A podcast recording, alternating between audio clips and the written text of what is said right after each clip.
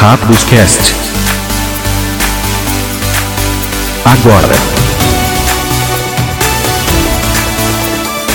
Alô, bem-vindos ao Rápidos Cast, seu podcast brasileiro de Magic, comigo, MP. E com Eli, fala MP, e aí pessoal? E aí, meu caro Matheus? Fomos para Firexia, estamos em Firexia e vamos falar de Firexia então lá na fase principal hoje, hein? Finalmente, programa de lore, você tocou com os Ais e, lógico, o pessoal tava esperando bastante, né? Só para dar um, um, é, um, um, alerta aí, o, o Zais não fala apenas então de, do lore dessa última coleção, né? Ele fala um pouquinho das partes do que aconteceu antes para dar uma contextualizada, né? É, que a gente não conseguiu, né? Na, naquele pequeno ato nosso ali, a gente não conseguiu abordar Dominar Unida e Guerra dos Irmãos. E tem fatores ali, tem, tem, tem, tem pedaços ali da história que são importantes né? Caso se você não leu é, e está chegando agora para acompanhar a Firexia, pode fazer diferença, né? Pode atrapalhar a sua experiência ali. Então a gente deu uma pincelada rápida ali em alguns fatos.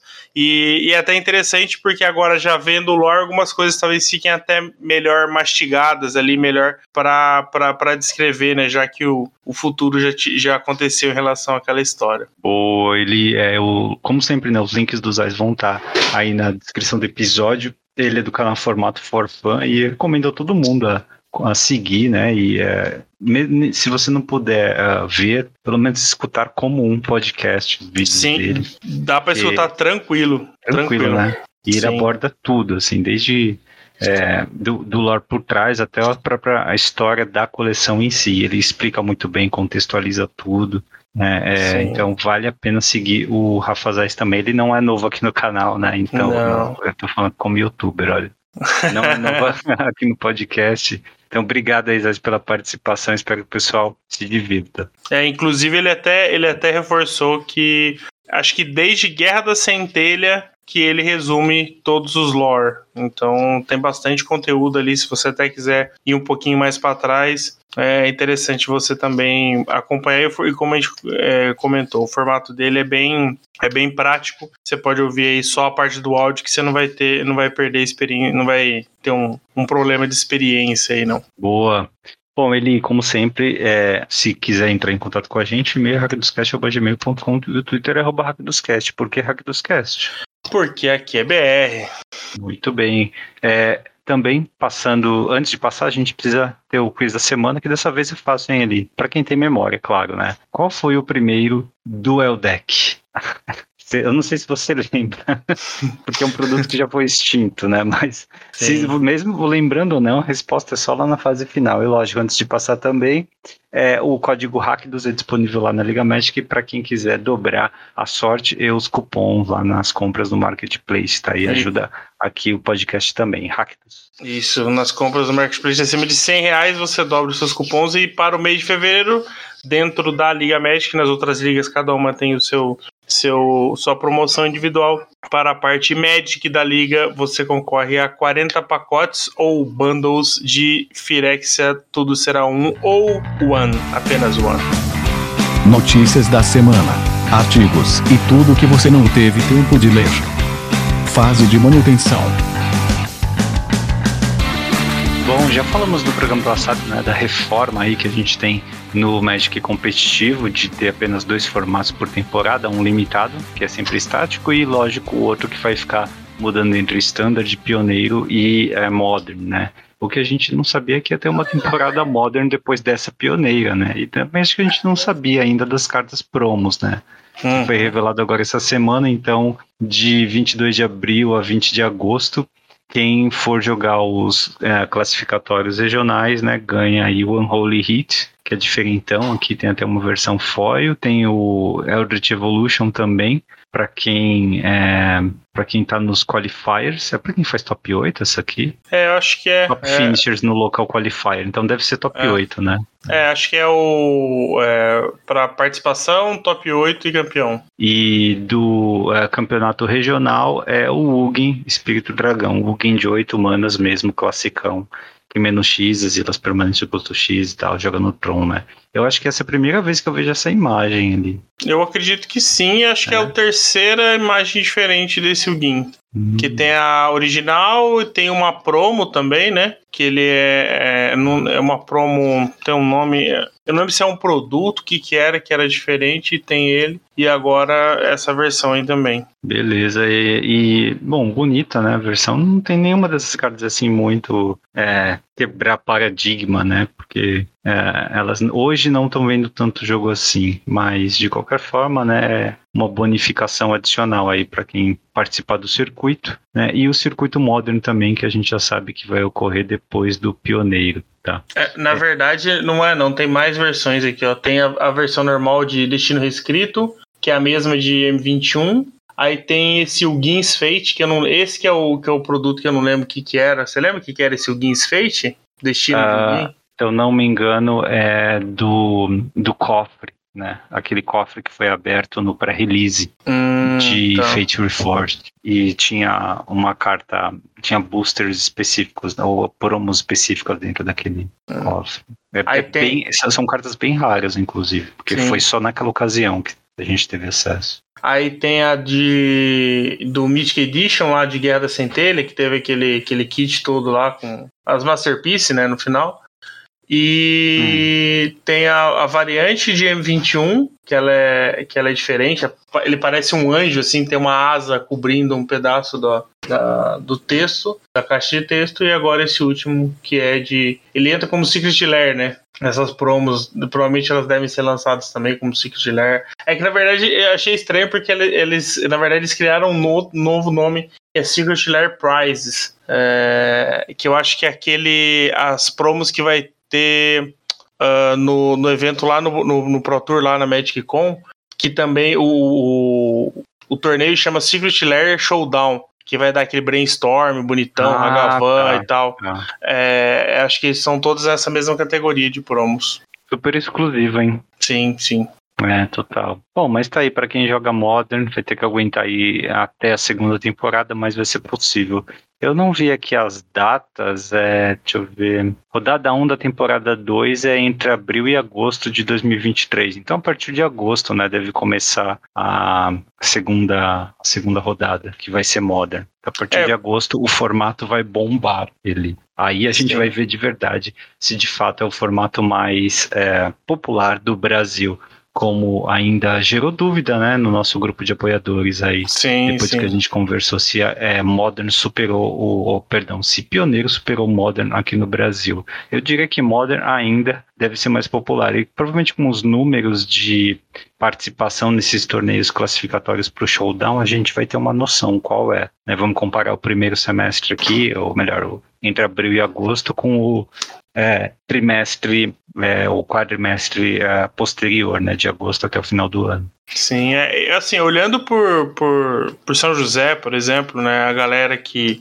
acabou é, entrando no Pioneer, é, vários são jogadores de Modern, né, aproveitaram pool, aproveitaram alguma coisa para poder entrar no formato, é, e algum outro ali que, que não, não, não tem pool Modern e resolveu entrar no Pioneer que tem uma barreira menor, né, de barreira financeira menor para entrar. Mas com certeza o Modern tem muito mais gente frequente ali, sabe? Então você tem torneios ali semanais de entre 12 e, e 18 pessoas, mais ou menos, sabe? 20 pessoas em torneios semanais aqui com frequência. E Pioneer tá ali no 10, 12, sabe? Então, assim, é, por mais que ainda tenham pessoas jogando, eu acho que, é, vamos se dizer que é, a comunidade do Pioneer ainda é, contempla muita gente do, do Modern, sabe? Então, ah, e, esses, e esses exclusivos com certeza o pessoal que só joga é, Pioneer ainda é um número bem menor de quem só joga é, Modern, né? Então, Resta eu acho que se as pessoas continuarão jogando Modern até agosto, né? Ele é o melhor a partir é, de agosto. Eu, eu, a... já, eu já penso que elas vão voltar, com certeza vão voltar a jogar, porque agora, pelo hum. menos, elas têm um incentivo para jogar. Porque, assim, o, a, a, grande bandeira que o jogador de Modern levantava é: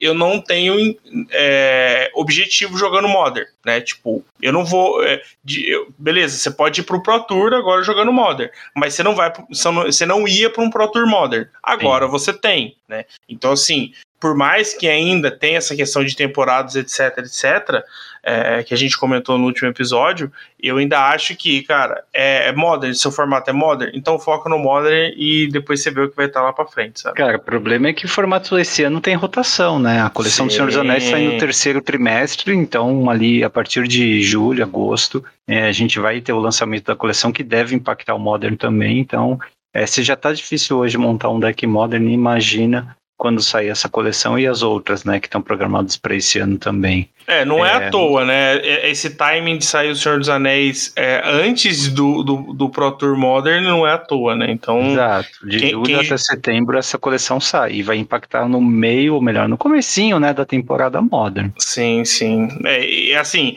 é, vai ter tempo para absorver, né? Até que o, o, Pro Tour venha, porque o Pro Tour deve ser é, provavelmente no, no começo do ano que vem, né? O Pro Tour Modern. Então, vamos ver, né, como é que vai ser essa essa essa mudança, esse, essa rotação, né, do Modern. Mas pelo uhum. menos é, a gente vai poder ter a honra de ver essa galera jogando é, competitivamente aí, né, Isso nesse aí. formato. Isso aí. E ainda no Magic competitivo, então a gente teve o um artigo aqui da Wizards mostrando como você chega até o Pro Tour a partir do Arena. Sim, é possível, né, você jogando Magic virtual chegar no Magic de papel lá no nível mais alto, é basicamente pela Arena Championship, né? Inclusive o próximo ele tá chegando perto, né? É, o próximo é em março, 18 a 19 de março, o Arena Championship 2. E eles estão numerando assim, 2, depois 3, depois 4, né? Assim uhum. vai. Mas é, como é que você faz, né? Você é, no jogo é, normal você é, ganha pontos de classificação em draft, jogando uh, torneios construídos também, aqueles torneios que estão abertos o tempo todo, né? É, você Sim. ganha aqueles pontos de play-in, de ranked play também, e depois você é, joga o Qualifier Weekend, e aí naquele fim de semana classificatório, especificamente, se você conseguir ir bem, você está classificado para o Arena Championship, né? E são 32 jogadores apenas no Arena Championship, ocorre a cada quatro meses e distribui 200 mil dólares em premiação, tá? Até onde a gente sabe, né, os torneios como o, é, o fim de semana, como é que é o nome daquele evento mesmo? É o aquele que você paga dois, você ganha 2 mil se fizer 7-0, ou mil se fizer 6-1. O Arena Open? Isso. É, esses torneios eles cobram aí uma taxa de, se não me engano, 40%, isso, 40% de taxa de é, premiação mesmo, né? Uhum. Imposto, essas coisas. A gente é, teve essa informação de uma pessoa, um brasileiro, que foi bem também num desses torneios de é, Opens também. E é, então, só para ter uma ideia aí de que não, às vezes você não recebe né, toda a premiação que é anunciada. Mas tá aí então, né, é jogar, é grindar como sempre. Acho que isso não mudou muito de um ano pro outro, não. Ele. Não, é, mas eu acho que é, é bom. É, eu, eu, eu dei uma sapiada nesse artigo aqui. O, o bom é que ele tá é, curto, né? Ele tá bem direto. Eu acho que quando a primeira vez que eles anunciaram, né, essas informações do Arena, elas estavam um pouco confusas. Então, assim, agora a gente fica tem é, mais claramente com datas, né, pra gente pra gente enxergar programar, e né? se programar para poder jogar. E é o que você falou, né? Você você tem um caminho para que você pode trilhar. É, as duas primeiras etapas são bem ok, né? É, o, o, play, o play-in depende ali de você acertar o formato que você estiver jogando mais. O Qualifier Weekend ainda é um pouco mais é, menos fácil, mas assim, dá para, né, a gente tem vários exemplos aí da galera conseguindo, e aí o Championship é onde a gente vai conseguir é, realmente ver ali se, as pessoas que estão melhores ali dentro da arena, até porque só 32 pessoas, né, participam e tal, e o primeiro e o segundo vão direto pro Mundial, por exemplo. Né? Então... É, é bizarro que você pode chegar no Pro Tour e também no Mundial jogando formatos que não existem no papel, né? Sim, você pode, você pode jogar Explorer, né? É, é, bizarro isso. É, é, Falando em player competitivo, o Pro Tour tá chegando, né? Esse fim de semana tem o Pro Tour que vai ser pioneiro, inclusive. Uh, vai ser começar dia 17, vai pegar 18 e 19 também. Vai ter brasileiro jogando, sim, o PV está classificado, outros estarão. Não sei, eu procurei na liga, ainda não vi o artigo que o Juliano normalmente escreve dos brasileiros no Pro Tour, né? Como esse vai ser um Pro Tour, vai ser no papel, vai ser a volta do Pro Tour mesmo, é, talvez ele, ele faça mesmo durante a semana, né? Ele, sim, sim. Eu não sei que dia que ele vai fazer, não cheguei a, a, a ter essa informação, mas eu acredito que deva, deva sair cedo aí na, nessa semana. O, Boa. E, o resumo. E, transmi de... e transmissão vai ter? Uh, eu não sei se, se teve algum anúncio em relação a isso. Boa pergunta. Tem um artigo da Liga México explicando um pouco sobre essas mudanças no Pro Tour também. E se tiver transmissão, acho que durante a semana, então, a gente vai ficar sabendo. Mas é dia 17, tá? Que começa o grind aí. E é pioneiro. Todo mundo joga pioneiro, né? Então, formato sim, simpático. Sim. todo mundo vai estar tá de olho. É, agora, o T2 está animado, né, ele? Porque acabou de sair a coleção, todo mundo botou a mão na carta nova, no papel. E tem um deck aí que tá chamando muita atenção. É, o deck da Putridotisa Venerada, que em inglês é, é Putrid, é, é é? Venerated Rot Priest. Tá? É uma criaturinha verde rara de uma mana, é uma mana 1-2 ele tem tóxico 1 e diz toda vez que uma criatura que você controla se torna alvo de uma mágica, o oponente alvo recebe um marcador de veneno. Uhum. É, esse deck no standard pode matar no terceiro turno, tá? É lógico que tem que ter uma sequência boa de cartas, mas como você tem aí cartas até de buscar criatura, né, que custam uma mana verde, é, você pode é, com uma certa frequência, um pouquinho até chata, né, que acaba incomodando, é, matar seu oponente de veneno no terceiro turno. E veneno tem sempre aquele problema, né? Você não consegue interagir muito bem com marcadores uhum. de veneno. Né? Você interage Sim. com as criaturas, mas uma vez que você pega, se o oponente tem ferramentas de proliferar, você não tem como, muito como evitar. Mas enfim, por enquanto é mais é, brincadeira, né? A gente está vendo o pessoal combando no terceiro turno a cada o quê? 5, 6, 10 partidas, tá? É legal de ver. A gente só não sabe se vai causar problema é, sério pro standard ainda, mas é o deck mais engraçadinho aí que, que surgiu até agora. É, no Modern esse combo mata no 2.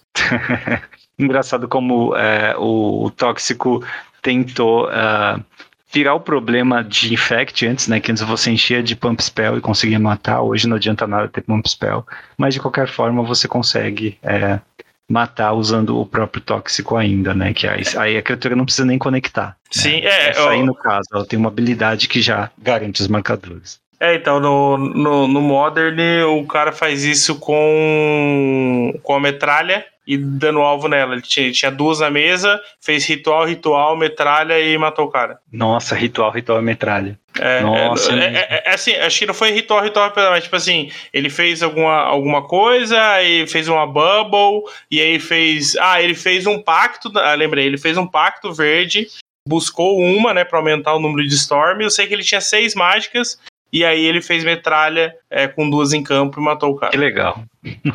Bem saudável, né? Não, mas isso acontece uma vez, sei lá, a cada 20 jogos, então tá bom. Não, mas, tem, mas tem que ser monitorado, né? Sim, sim, sim, sim. Ah, mas é, é modern, né? Então é de se esperar que esse tipo de coisa aconteça, né? É, o formato injusto. É, mas vamos lá, o Sanduba fez 7-0 no Metagame Challenge do Standard lá no Arena, tá? Ele postou aqui no Twitter a lista dele, quase sem carta nova, tá? Foi um Mardume de range. É engraçado, né? Mardume de range jogando aqui no, no Standard. Tem anjo, coisa, né? Tem anjo de seis manas, tem anjo de quatro manas, tem duas Imperatrizes Errantes aqui. Bem interessante o deck dele. Parabéns pro Sanduba aí que garantiu seu 7-0 e os 30 packs aí no Metagame Challenge. Sim, tá bem bonito essa lista. Essa protetora do santuário é muito forte. O que, que ela faz Esse... mesmo? É o anjo 6 é, seis manas, 5-5, voar. E aí ela, ela você coloca marcador de, de escudo, aí você tira marcador, coloca bicho, compra carta. Caramba, que. É bem. É, é muito forte esse bicho. Muito forte. Sim, deixa, sim. deixa eu até ler ela aqui certinho pra não falar besteira, mas eu acho que é isso que ela. Protetora. Eu lembro vagamente dessa carta. É, protetora de santuário. É, a soldado 5-5 ela entra no campo de batalha com dois marcadores de escudo. Toda vez que ela entra no campo de batalha ou ataca, você pode remover o marcador. Ah, você pode remover o marcador de uma criatura ou de um Planeswalker que você controla. Se fizer isso, compre um card e cria um cidadão verde branco com barrão. Olha que absurdo, cara. É, bem forte. Bem forte. Bom, falando em criatura forte, ele, uma pessoa que no Reddit postou o resultado de uma pesquisa. Ela produziu um gráfico aqui, pegando todas as cartas, todas as coleções da história do Magic, né? Coleções, acho que só coleção uh, que pertenceu ao Standard. E é, ela fez uma pesquisa no, pode ter sido no Scryfall, no Gather, né? Para essas coleções é com uh, as cartas quando essa carta entra em jogo, então rastreando o número de efeitos de ETB nas criaturas, tá? Por quê? Uhum. Para quem começou a jogar Magic antes de 2008, 2011 ali, né? É, assim, não pegou uma, uma fase do jogo em que é, é, é, muito, era muito evidente isso, né? Principalmente lá nos primeiros cinco anos do jogo, até mais ou menos 98, 99, em que criaturas eram horríveis, tá? Uhum. Assim, criatura boa era uh, espectro hipnótico, anjo serra, rainha feiticeira, né, assassino da realeza, é, mas era isso. Né, não tinha muita criatura boa, sabe? A primeira criatura que dominou assim que eu lembro foi é, um pouco mais moderna, né? Foi o Morfolídeo no azul, por exemplo. Mas normalmente criaturas não eram boas e mágicas eram muito melhores do que criaturas. Sim. Tá. É, isso era padrão do Magic até mais ou menos foi carregado mesmo até 2007, 2008. Lorvin, Planinautas mudaram um pouco isso, porque aí é, você teve planinautas e é, as criaturas te, começaram a ficar melhores, né, para gerar valor. É, e o que é que a Wizards fez então? Desde então, ela começou a colocar efeitos nas criaturas para deixá-las melhores, não só aumentar a, a, a, o, o, piso de poder e resistência das criaturas, mas deixá-las com efeitos que você normalmente só encontrava em mágica né? Sim. Só em artefato, encantamento que você encontrava certos efeitos. E uma forma de você imediatamente ter alguma coisa de volta, mesmo que a criatura seja removida, é ETB, né? É uhum. efeito de Enter the Battlefield. Quando a criatura entra em jogo, ela faz alguma coisa. Ela compra uma carta, destrói artefato encantamento, coisas assim. E você vê que, através desse gráfico, ele mostra não a quantidade pura, né? Mas a porcentagem de criaturas naquela coleção que tem efeitos assim e fica muito clara aqui a, a divisão, né? Você tem ali até invasão, é, menos de 10%, tá? Invasão tem um pico, sim, mas até invasão era é, normalmente menos que 10% das criaturas de uma coleção tinha esse efeito ETB. Aí na fase seguinte, de invasão até Lorvin, tá? Você tem ali entre 10 e 12%, uma outra coleção passando de 15%. E a partir de Lorvin, ele principalmente a partir de Batalha por Zendikar, tá? O piso saiu de menos de 10% da coleção para 20%, tá? E assim, tem coleções que vão quase 30%. Kaladesh é um ponto fora da curva porque quase toda criatura tinha entra em jogo, é, te dá marcador de energia, né? Uhum. Mas é, é, é, engraçado que agora o novo piso que a gente está vendo é, no, nos últimos dois anos, por exemplo, né, é, é praticamente 20%, né? Um pouquinho mais assim nos últimos anos, nesse último ano, está em 25%. Então, uma a cada quatro criaturas tem um efeito ETB.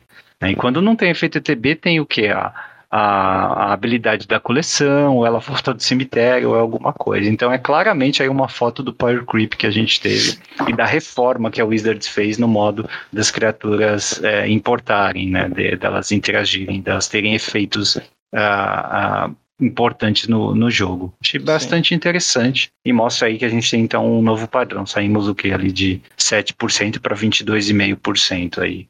Bem, bem interessante. É, Kaladesh a gente chegou em, várias vezes que a gente abordou essa, essa questão de power creep, etc. Kaladesh foi um, um marco, né? Nesse sentido, uh, energia foi quebrada, etc.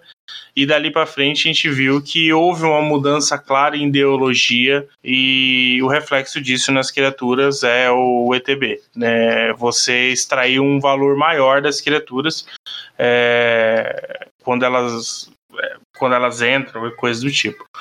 E, e até é, acho que foi Dominar Unida que a gente citou que foi a primeira edição que não tem nenhuma criatura sem texto. Eu acho que foi. É, então. Então a gente chega num ápice, né, de que é, você não vai ter mais criatura, não vai ter mais urso cinzento no Magic ou, ou qualquer coisa similar, sabe? Então é uma mudança bem drástica, sabe? Sim. E, e, o que me o, maior ponto que me preocupa nessa história é, é que assim é, isso parece estar convergindo para um ponto de que podemos começar a afastar mais, mais novos jogadores do que atrair. Exatamente porque o jogo fica tão complexo que se você não tem uma, uma carga de conhecimento prévio, mesmo que ela seja pequena, você, você é, é difícil de você começar sozinho. Ah, você tem o Arena que ensina e tal. Mas, cara, a gente sabe que o processo de aprendizagem não é tão simples assim. Então vai chegar um momento que a pessoa vai estar tá perdida. Ela não vai saber o que ela está fazendo. Porque é, o Arena vai fazer tudo por ela, sabe? E aí, quando ela for quiser jogar no papel, ela não vai saber, porque não tem o reminder, não tem mais reminder, sabe? Tem a, o stack da pilha automático. É, sabe? É. Então, assim, eu, eu ouvi, né, é, ontem estava jogando na loja e uma pessoa, eu vi um cara, eu não sei que, que, que, formato que ele joga e tal, eu não sei nem se ele estava falando de Magic, propriamente dito, talvez ele estivesse falando de Pokémon, porque tinha uma pessoa jogando Pokémon na, na loja. E ele falou: Ah, isso aí eu jogo no computador, porque lá eu não preciso ficar calculando dano, eu não preciso ficar marcando nada, é muito mais fácil. Então, assim, nós estamos chegando num ponto de que os novos jogadores vão realmente ir para o digital simplesmente porque é mais fácil. E não porque é, tem um argumento forte para poder jogar o digital, porque é mais prático. Não, é só por, simplesmente porque é mais fácil. Ele não precisa decorar nada, é, ele não precisa correr o risco de ninguém é, passar a perna nele em alguma regra, ele simplesmente senta lá e ou vence ou, ou, ou, ou perde, sabe? Ele não precisa ficar é, é entendendo uma quantidade enorme de regras. É, mas por outro lado, como é que você resolve o problema de criar produtos empolgantes também? É, a, cada, a cada três meses se espera que você coloque ali num produto coisas novas, né? E que você engaje os jogadores aí, convença-os a comprar o, os pacotinhos, né? E se tiver muita coisa, muita criatura vanilla ou só ou a super exploração de habilidades como voar, iniciativa atropelar, é, eu acho que não chama tanto atenção. Embora eu goste para limitado, eu acho que é possível, dá muito trabalho, mas é possível criar formatos densos, né, bastante importantes e é, bastante é, intensivos em habilidade, apenas com habilidades é, com poucos efeitos de ETB e com habilidades mais vanilla, né, mais, Sim mais ah. clássicas. Eu lembro que durante algum tempo as coleções, é, as, a, as edições, né, a nona edição, oitava edição, M11, 12, 13, é, elas tinham essa pegada. Né? Uhum. Se elas tinham habilidades é, é, sem ser evergreen, eram habilidades um pouco mais simples de entender, né? mas tinha menos efeitos de ETB, eram menos complexas e, no entanto, eram formatos limitados uh, importantes, né? E uh, densos também em estratégia. Lógico, não tão densos quanto, por exemplo, Kaldheim ou uh, Zendikar, é, essa última Zendikar, mas é, eram suficientes para agradar todo mundo. Né? Então é um desafio dos dois lados também. Sim, é. Você falou de formato denso e, e relativamente simples. Dominária, aquela primeira Dominária lá de 2018, acho. Ah, boa, bom formato. Sim, eu acho, que, é, eu acho que ele é o, o, último formato de complexidade bem mais baixa que a gente teve e que teve um limitado surreal de bom, sabe? É, se a gente for comparar, para a época, aquele formato foi tão bom quanto o Kamigawa, sabe? Talvez Kamigawa tenha sido é, seja um pouco melhor, mas até aquele momento é, é, é ele estava no hall de, sei lá, 10 melhores limitados do, do, fácil, do, fácil, do, do Magic. 5 sabe? Então, assim, é, então é, é, possível fazer algo simples e, e, e, muito bom dentro do que, do que se propõe a fazer. Sabe? Então, é, essa premissa de que a gente precisa estar tá renovando e criando coisas mais complexas ou mais é, atrativas pelo, pelo lado comercial, eu ainda acho que caberia um teste para jogar um, um, Por exemplo, vai acabar esse arco de Firex, talvez eu, entenda que agora não é o momento para isso, mas quando a poeira dá uma baixada, sabe? Tipo, Eldraine e Ixalan tendem a ser esse tipo de, de edição, sabe? É, não vai ser como Dominária, acredito eu, mas acredito que vai estar tá algo, um, um, pezinho abaixo ali, talvez, Capenas e Rising, se a gente olhar ali mais ou menos. Então ela deve dar uma esfriada, isso também vai, vai mostrar, né, o quanto as pessoas vão. É, vai ser um termômetro, né, para o Wizards entender se é possível ter esse, essas oscilações ali, até para poder é, diminuir a carga de serviço em, em equipe X, etc., sabe, para poder coordenar a parte interna ali também não tá só numa, numa ascendente, né? É. Quando você tem uh, escassez de recursos, e de é, opções, né? Ou melhor, muitas opções é, de linhas estratégicas, né? Mas poucas dentro da sua de própria linha e ao todo escassez de recursos, você é obrigado a pensar muito melhor onde você aplica esses recursos. É, isso é uma lição importante para aprender. Acho que mais para quem joga limitado, né?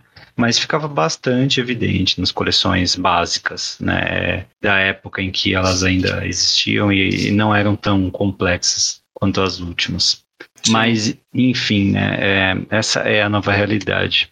É, a gente tem também notícias da Hasbro é, com viés de Magic, né? Aqui no Yahoo Finance saiu uma notícia sobre é, uma, uma, uma, mais um relatório do Bank of America, né, que diz que as ações da Hasbro podem cair até 29% é, como resultado da diluição do valor da marca de Magic por conta da superexploração da boa vontade dos consumidores dessa marca, tá? Acho que é uma forma um pouco mais polida e complexa de falar o que a gente vem falando aqui há muito tempo. Vai dar merda. É, e cara, é assim, ainda tá dentro daquele espectro de uh, possibilidade da Wizards estar tá super explorando, esgotando o seu mercado, descobrindo qual é o teto, e depois, quando a coisa começar a descer, baixar, né, é, começar a preparar a empresa para ser vendida. Tá? Não sei se é isso que vai acontecer agora, mas pode ser daqui a dois, três, cinco anos, enfim.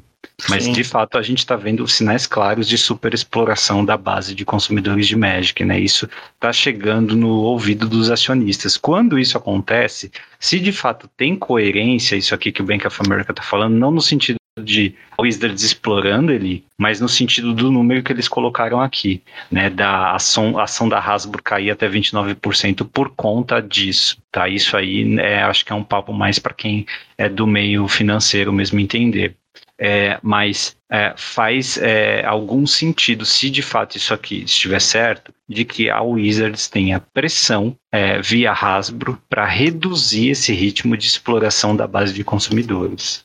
É, é normalmente assim que você provoca mudanças. Tá? Uhum. Então, é, acho que é importante a gente tentar um, é, ver, ver o que, se isso provoca mudança, se isso reverbera de alguma forma lá dentro, né? Se isso é endereçado, quais são as críticas a esse artigo do, do Bank of America, porque é, se fizer sentido, acho que a gente vai ver uma mudança, então, nos próximos anos, nos lançamentos da Wizards, na forma dela se comunicar também, enfim. E aí pode ser uma mudança até bem-vinda para a nossa comunidade. É, é, acho que esse é o segundo ou terceiro artigo que a gente vê é, no, no, portal, é, acho que reconhecido do, do, do, da área, né, da, da área financeira, é, falando é, com palavras diferentes, mas é, sobre o mesmo tema, né, em que a Wizard está a, desgastando né, a sua base de jogadores em prol de, de aumento de lucro, né. É, é, e erodindo a, gente... a, confiança da base de jogadores, viu? Sim, Com sim. muitas coisas que aconteceram, né? Sim, a gente já falou muito delas aqui, não vamos repetir, mas essa confiança está sendo erodida. Sim, sim. sim é, então, assim, é, a minha esperança é que isso é, ou, ou, ou, ou, a Wizards vai ser vendida e as coisas podem mudar, né? Isso é um ponto que a gente já discutiu aqui também. É, mas eu espero que a que pós é, é, esse arco de Firexia as coisas é, deem uma esfriada, sabe? Porque assim, o ritmo tá muito frenético, Sim. sabe?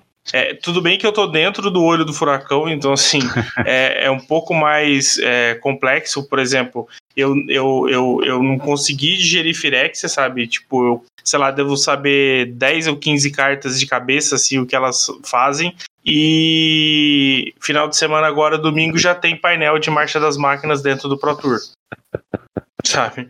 Então é, é, é, é, muita coisa, é muita muito, coisa. Muito, tá, é. tá, tá, eu, eu, eu, acho que em certo momento do passado nós desejamos isso também. Né? A gente sim, queria mais, sim, queria viver sim, mais fato. intensamente esse estilo de vida e ter carta nova todo dia, de toda semana, de todo mês. Mas eu que, cuidado eu queria, com o que você deseja. É, eu, eu queria que o Eli de, de, de, sei lá, de 13, 14 anos estivesse agora, podendo desfrutar disso, sabe?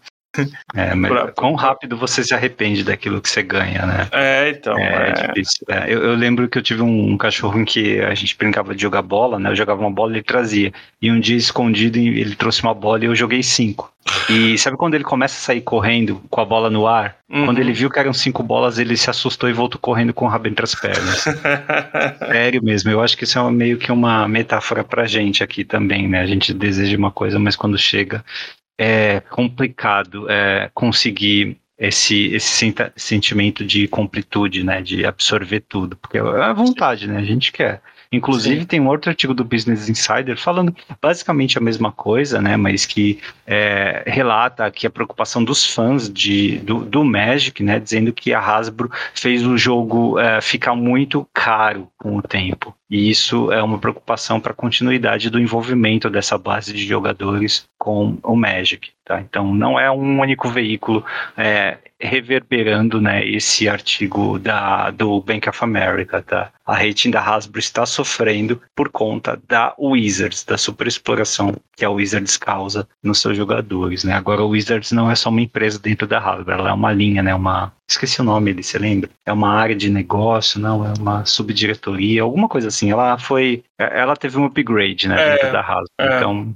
a, o, o é, a receita dela é mais relevante. Subsidiária? Não, não é subsidiária, né? Não, é, era, era mais do que apenas uma empresa dentro do grupo, mas é. enfim, é. é a, ela é mais importante hoje, né? Mais estratégica também. Bom, você falou do Pro Tour, o, o Ben da Star City Games, né?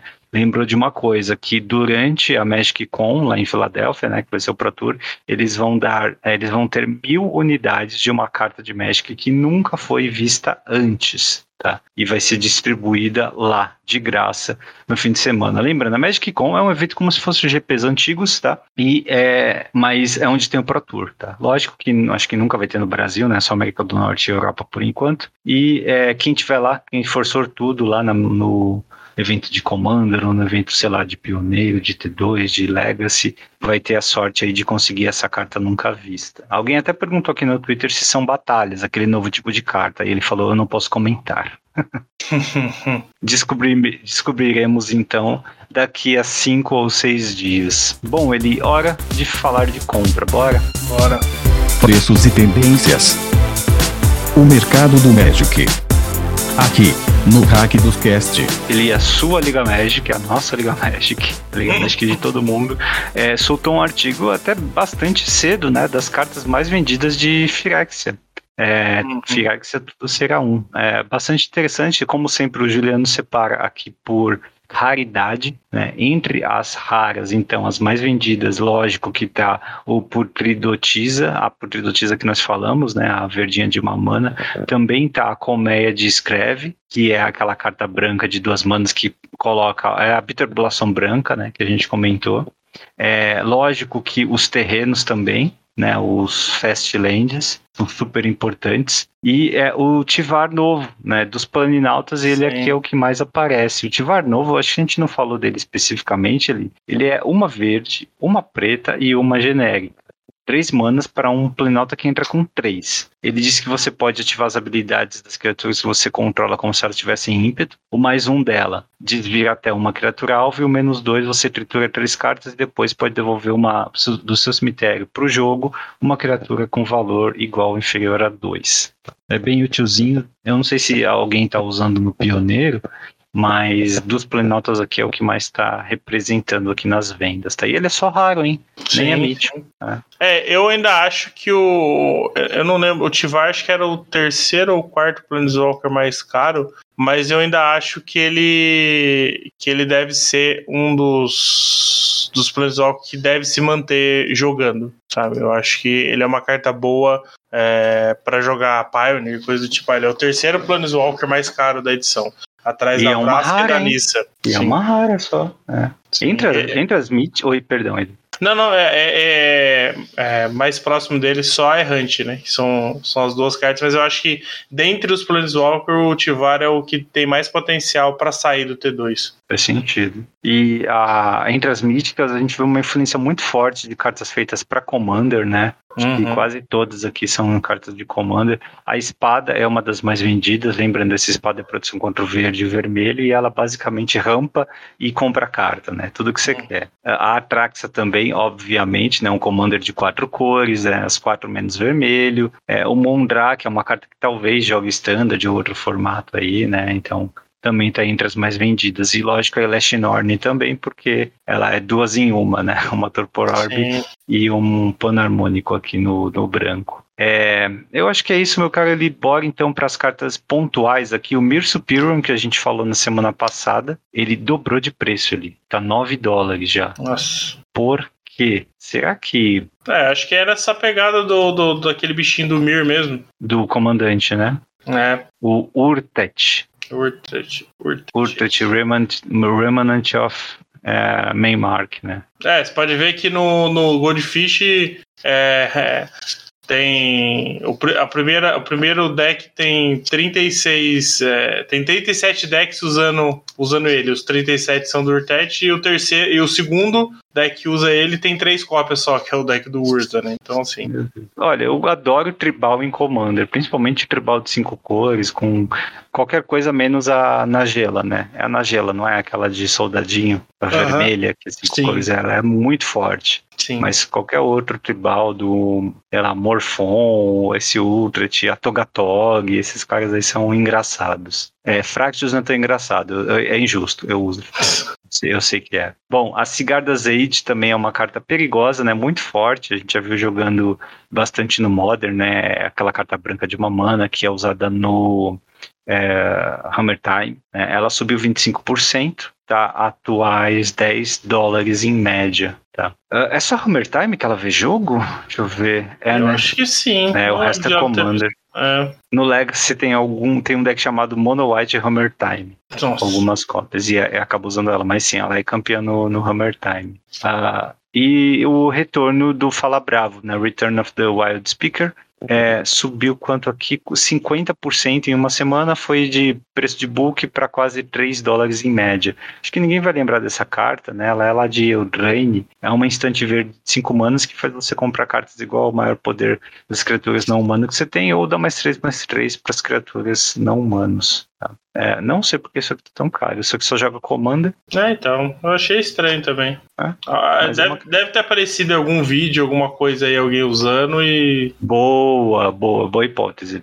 Gostei. Porque, porque assim, é uma carta que tá aí, tipo assim, ela não tem um efeito espetacular, não apareceu nada para combar com ela, eu acho. Então, eu acho Boa. que é, realmente deve ter aparecido alguma coisa nova aí, gostaram e foram correr atrás para comprar. Então não é o momento de comprar, certo? Não, acho que não, até porque tem bastante no mercado. Talvez aqui no Brasil ela esteja ok ainda, né? Então é, não vai sentir tanta, tanto problema. Isso. Beleza, bom, hoje não teremos fase de combate, vamos direto falar com os Ais que o programa está longo e voltamos na fase final.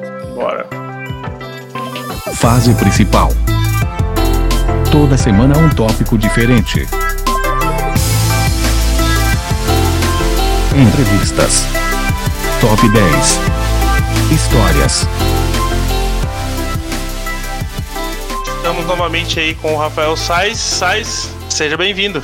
Obrigado pelo convite mais uma vez. A gente que agradece aí. Falar de lore é sempre.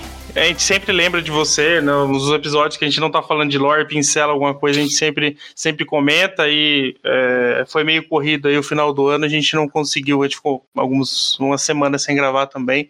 Então a gente quer, é, para você que está nos ouvindo, a gente vai dar uma pincelada rápida em, em Dominar Unida e Guerra dos Irmãos, os fatos só importantes mesmo. E aí o Sais vai, vai começar a falar sobre, sobre Firexia. É, uhum. A gente queria, né, Sais? Eu até falei com você para a gente fazer um, um review assim do, do que a gente esperava de Firexia até Dominar Unida, a gente não conseguiu. É, mas assim, como é que você viu esse, esse começo ali em Dominária Unida, né, da... Porque a gente tinha partes, né, ali desde o Vorinclex em Kaldheim e tudo mais, mas em Dominária Unida que a gente viu realmente as coisas acontecendo, né? É, foi o foi o ápice do problema, né? Foi onde realmente o antagonista apareceu e onde a gente viu a crise começando ali, né? Uhum. né? Tipo, até a Tami ou tal, ali em Kamigal, a gente tava meio assim, né? Pô, a gente já tava mais ou menos vislumbrando, né? Pra onde que a gente ia. E quando a gente tem depois a revelação do Ajani completado, aquilo ali foi algo totalmente surpreendente, porque pensei, caraca, né? Eles pegaram um personagem que. Assim, o Ajani ele nunca foi muito importante, tirando lá em Alara, né? Que ele teve Uhum. uma espécie de protagonismo. As pessoas sempre gostaram muito dele pelo que ele representa, né? Por ser um gato fofinho e ser um. um- E ele era um personagem legal, era um personagem amigável, meio paternal, assim. Então as pessoas gostavam muito dele, mas ele não era assim super importante. Só que ele era muito querido na comunidade. Quando eles tiveram coragem de transformar ele, eu fiquei bem surpreso. É, é, é similar, né, a relação do Tamil, né? Porque, tipo, ela Uhum. era sempre pareceu, por mais que ela não fosse ali em Listrade, né, em Lua Arcana, ela teve, né, a, a questão do, da, da Enraku lá, mas assim, ela não teve um grande protagonismo também, né? E ela era mais nova, só que tem toda aquela questão dela de, né, de, de histórias, dos filhos adotivos, então o pessoal começou a nutrir um, um carinho por ela, mas, né, logo já caiu também, né? É, eu acho que também é a mesma relação que o pessoal faz com o Angraf, quando a gente tinha aquela teoria antiga ainda que né, teve um Secret Lair que tinha lá cinco planinautas em arte chibi, Uhum. e, eh, e os dois que apareciam em cima era justo o Atamil e o Ajani, e embaixo tinha a Shiok, o Sorin e, e, e o Angraf. E o Angraf também, a galera ficava pensando, não, o Angraf não, agora que ele voltou para as filhas dele, coitado. No fim a gente viu que a Wizards foi para um caminho totalmente diferente. Sim, já chutou bem o balde, né? Nossa senhora. É, então, assim, Dominar Unida, acho que a gente tem muito é, a invasão acontecendo, né? Por mais que a gente não, não, não, não veja, assim, em tantos detalhes quanto talvez poderia ter acontecido, a gente vê realmente de novo essa, essa invasão e o aparecimento de personagens importantes, né? A questão do, do, do Carne ali também, né? Uhum. Essa parte aí, ela é.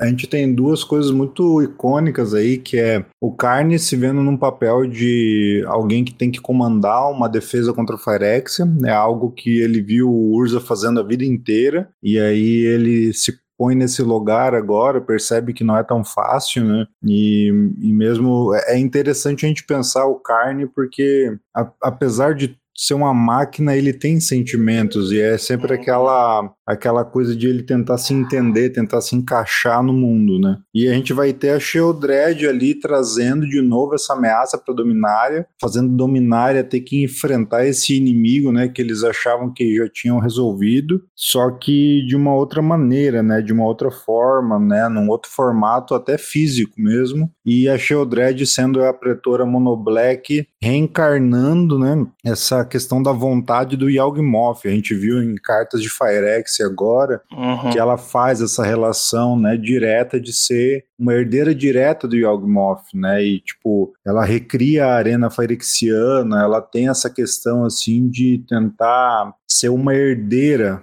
desse legado inicial de Firex, né, que a Sheoldred, ela vai ter uma, pe uma pegada bem menos religiosa do que a Elesh, por exemplo. Uhum. Então, os pontos principais de Dominária que a gente vai ter é isso, né? Os, o- não, não dá pra gente chamar mais de sentinelas, né? É mais fácil a gente chamar de os planinautas, porque é um grupo mais diverso agora que tá lidando com essa questão. Eles tinham algumas missões ali, né? O Teferi, ele vinha de um aprendizado lá de Innistrad, né? Que ele tinha tido aquele contato com a Vren, que abriu a mente dele para algumas coisas, né? A gente até tinha antigamente a, a teoria de que Dominária Unida significaria o Teferi trazendo Zalfir de volta, né? E isso significaria essa união de Dominária, né? Mas a gente viu que estava errado. Mas a gente vai ter todos esses personagens trabalhando em conjunto até conseguir o Silix, né? Quando é conseguido o Silix, é o ponto que eles decidem que eles usariam o Silix para destruir Nova Firex. Na realidade, essa vontade do Carne, ela já vem lá de Dominária, né, da coleção Dominária, isso ainda antes de Guerra da Centelha. Ele já tinha feito comentários nesse sentido, mas aí finalmente ele encontra esse Silix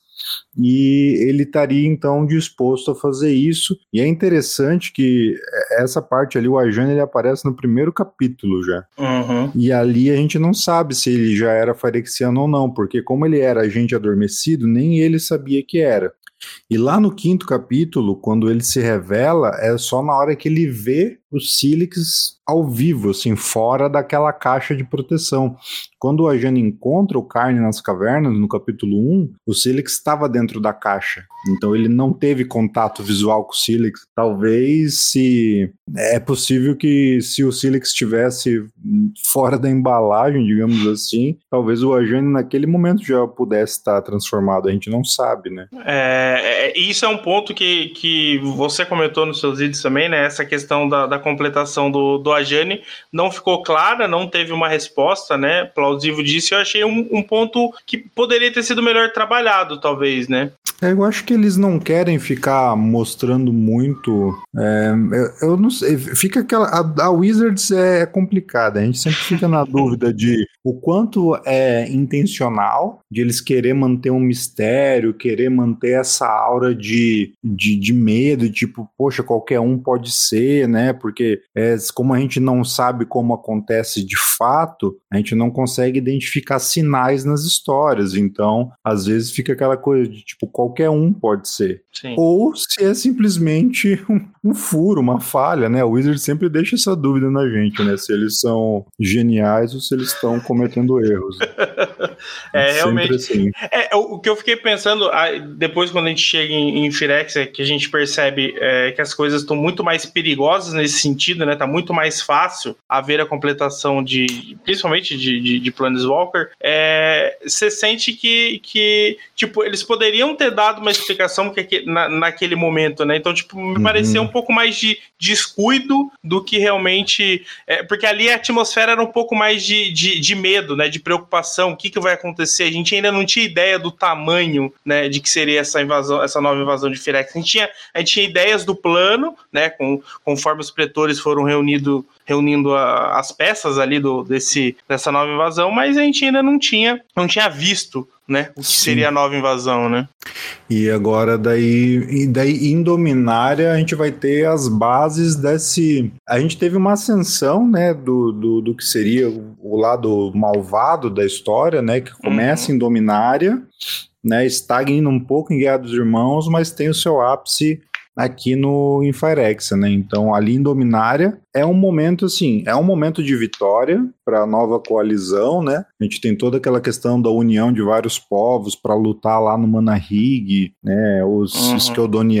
Né? O pessoal de Benalha, todo mundo ali trabalhando, teve umas cenas bem legais ali. Sim. Em termos de campo de batalha, eles têm aquela vitória naquele momento, não é uma vitória total, sobram muitos Phyrexianos ainda em Dominária. E só que a gente vai ter uma derrota moral, né, desses heróis planinautas, né, que é quando no meio dos esforços ali da luta, a Jaya é designada para tirar o Silex de Dominária, porque eles viram que estava arriscado. Naquele momento o Ajani é ativado, ele vai matar a Jaya, né, que é uma das baixas que a gente vai ter ele vai, o Teferi estava fora de combate, né? Uhum. E ele vai junto com a Sheldred, eles sequestram o Carne então para Firex, né? E aí o Carne é levado, o Carne que ele sempre foi reverenciado como o pai das máquinas, mas hoje está num ponto que a Elesh percebeu que, tipo, na cabeça dela, o Carne ele se perdeu, né? Ele ele foi contaminado pela carne, né? Até fazendo um trocadilho com o nome. Ele Sim. Ele abandonou a ideologia e agora ela assume essa, esse grande fardo de ser a mãe das máquinas, né? Então, Sim. dentro da religiosidade dela, ela assumiu isso para si porque o Carne não deu conta. E aí ele vai ser aprisionado, desmontado, estudado e a gente vai ver os efeitos disso até Firex. É, e aí a gente tem uma, uma, um, deslocamento aí quando a gente vai para a Guerra dos Irmãos, né? Que a gente tem ali uh, uma continuidade, né? É, meio dividida, né? Por causa da forma como, como a lore foi feita, né? O passado e o presente. É, e a gente vai, né? Tendo um desenrolar da, da da, das, das situações, né? E ah, como é que você viu ali essa. Vamos falar do presente primeiro, que eu acho que, né, para ter essa continuidade, depois a gente vem para falar um pouco do passado. É, na realidade eu vou falar do passado primeiro, porque não tem muito o que falar. Assim, o passado ele foi extremamente importante para mostrar algumas cenas do que, que foi a guerra de verdade, da crueza da guerra, várias cenas muito pé no chão, mostrando que não tem nada de glamouroso, nada de glorioso ali. Uhum. E eu sinto que foram contos que só fazem sentido para quem conheceu a história do livro original da Guerra dos Irmãos, que por sorte eu tinha passado um tempão naquele mês ali é, estudando, resumindo, e fiz um vídeo lá gigantesco, mas eu uhum. tenho certeza que quem assistiu, na hora que chega nesses contos ali, consegue entender onde eles se encaixam e tal. É, mas é, é, isso que, que tem pro passado, assim. É, foi, foi engraçado esse timing, porque eu tinha visto que você tinha feito o vídeo, desse, acho que deu quatro horas e pouco quatro de vídeo. Quatro horas e meia, eu acho é, que deu. E, e eu, eu, ouvi, eu, eu vi a, a Lorde Guerra dos Irmãos, porque acho que até a live da Wizards e tal, então eu terminei de ouvir assim, próximo, mas eu falei assim, ah, eu preciso voltar porque, assim, eu já tinha lido a história, né, resumos da história, mas também ainda não tinha pegado ela completa, é. e realmente, aquele seu vídeo ali é extenso, realmente, mas assim, eu, eu acho que para quem, pra quem curte acompanhar, tipo, ele não ficou maçante. Por mais que a história às vezes seja um pouco amarrada, eu acho que é, você tá de parabéns ali para consumir, resumir, porque realmente foi um, imagino que tenha sido um belo de um trabalho, né, cara? É, por isso que atrasou tanto a história de Guerra dos Irmãos, porque eu pensei, cara, não dá para eu falar dessa história sem ter o resumo do livro no canal, né? Sim. E, e eu não queria fazer um resumo deixando coisas importantes de fora. Ele é um livro bem escrito, ele tem muitas cenas boas, então era difícil excluir partes, né? Então por isso que ficou desse tamanho. Mas assim, né, a Guerra dos Irmãos, para quem não assistiu o vídeo, de maneira muito rápida, a gente tem dois irmãos, né, Urs e Mishra, que vão encontrar duas pedras de mana que eram dos Tran antigamente. Eles vão ter um fim trágico em relação a essa pedra, a mestra deles é morta numa luta e tal, eles vão passar a vida é, cobiçando essa pedra um do outro, né? E no, no fim das contas, é, essa cobiça nada mais é do que um reflexo dos sentimentos que eles têm um pelo outro, né? Um pouco de inveja, da, um tem inveja da inteligência do outro, o outro tem inveja, né, do, da, da forma com que o, por exemplo, o Urza ele tem inveja da maneira com que o Mishra se relaciona, como ele consegue fazer amigos e tal. Uhum. Então essas coisas não trabalhadas, né?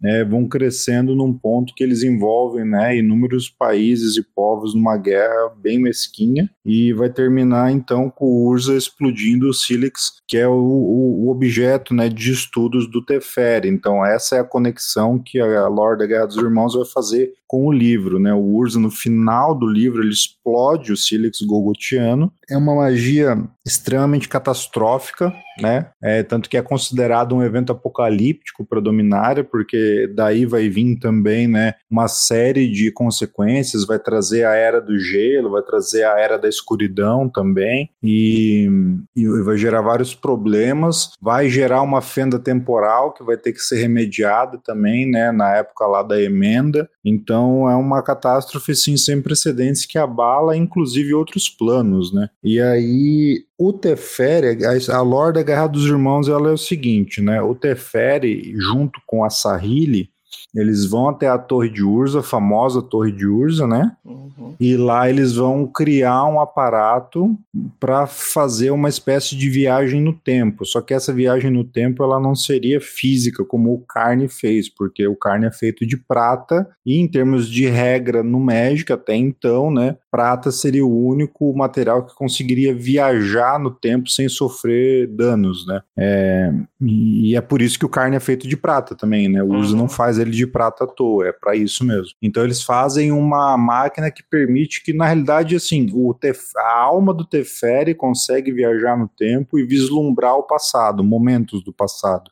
Então a gente vai ter dois pontos chave aqui na, na Guerra dos Irmãos. Teferi com a ajuda da Kaia e da Sahili trabalhando na máquina, e aí os Pef aparecendo, descobrindo que o Ajani foi capturado, né? E tendo que lidar com, os, com esses sentimentos, né? Ela se, acaba se sentindo muito frustrada de, ela sente que ela chegou tarde, né? Para não conseguiu ajudar o Ajane e tal, né? Ela que teve encapena antes disso, então ela, ela vai acabar trazendo para si essa culpa de não ter conseguido ajudar o Ajane, que era o grande amigo dela, né? Uma espécie de mentor também. Então a gente vai ter a história se desenvolvendo nesse sentido, vai chegar no final ali, bem no momento que o Teferi consegue achar o Urza no, no tecido do tempo, que é uma coisa difícil, né? Essa viagem dele não é nada, tipo, sai de um lugar e chega, eles ficam pesquisando e procurando por muito tempo. Tentativa e erro, né? Várias é, vezes, né? Tanto que na, em cada lore do passado, quando tu vai ver, no final tem um, um pedacinho do Teferi aparecendo ali e até sendo visto por algumas pessoas no passado, ali como se fosse um fantasma.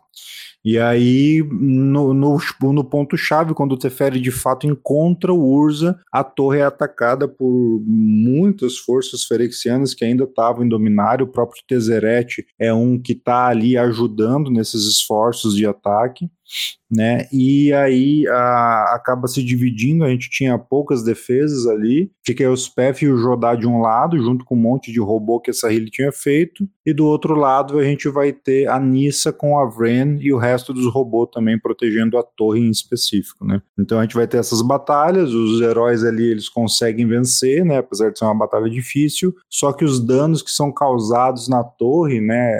São suficientes para jogar o Teferi pelo multiverso multiverso, né? Ele acaba voltando para o presente, só que ele vai parar então numa dimensão que se julgava perdida até então, e ele chega daí em Zalfir, né? Que é a terra dele que ele tinha tirado de fase. Então, assim, é isso que acontece com a, com a Guerra dos Irmãos. Daí eles vão perceber ali que, pelo menos, o Teferi conseguiu passar para Caia como que ativa o Silix. Daí chega o grupo que o, que o Jace havia reunido, né? E o Jace também vendo na mente da Caia vai descobrir como ativar o Silix e eles estão ali prontos para ir para Phyrexia. Então, assim, é no último momento que chega ali um grupo grande de Planinautas, totalizando 11, né? A gente tem os 10 que aparecem em cartas, né? Na coleção mais é os PF, que não aparece em carta, mas ela também tá no grupo, né? Uhum.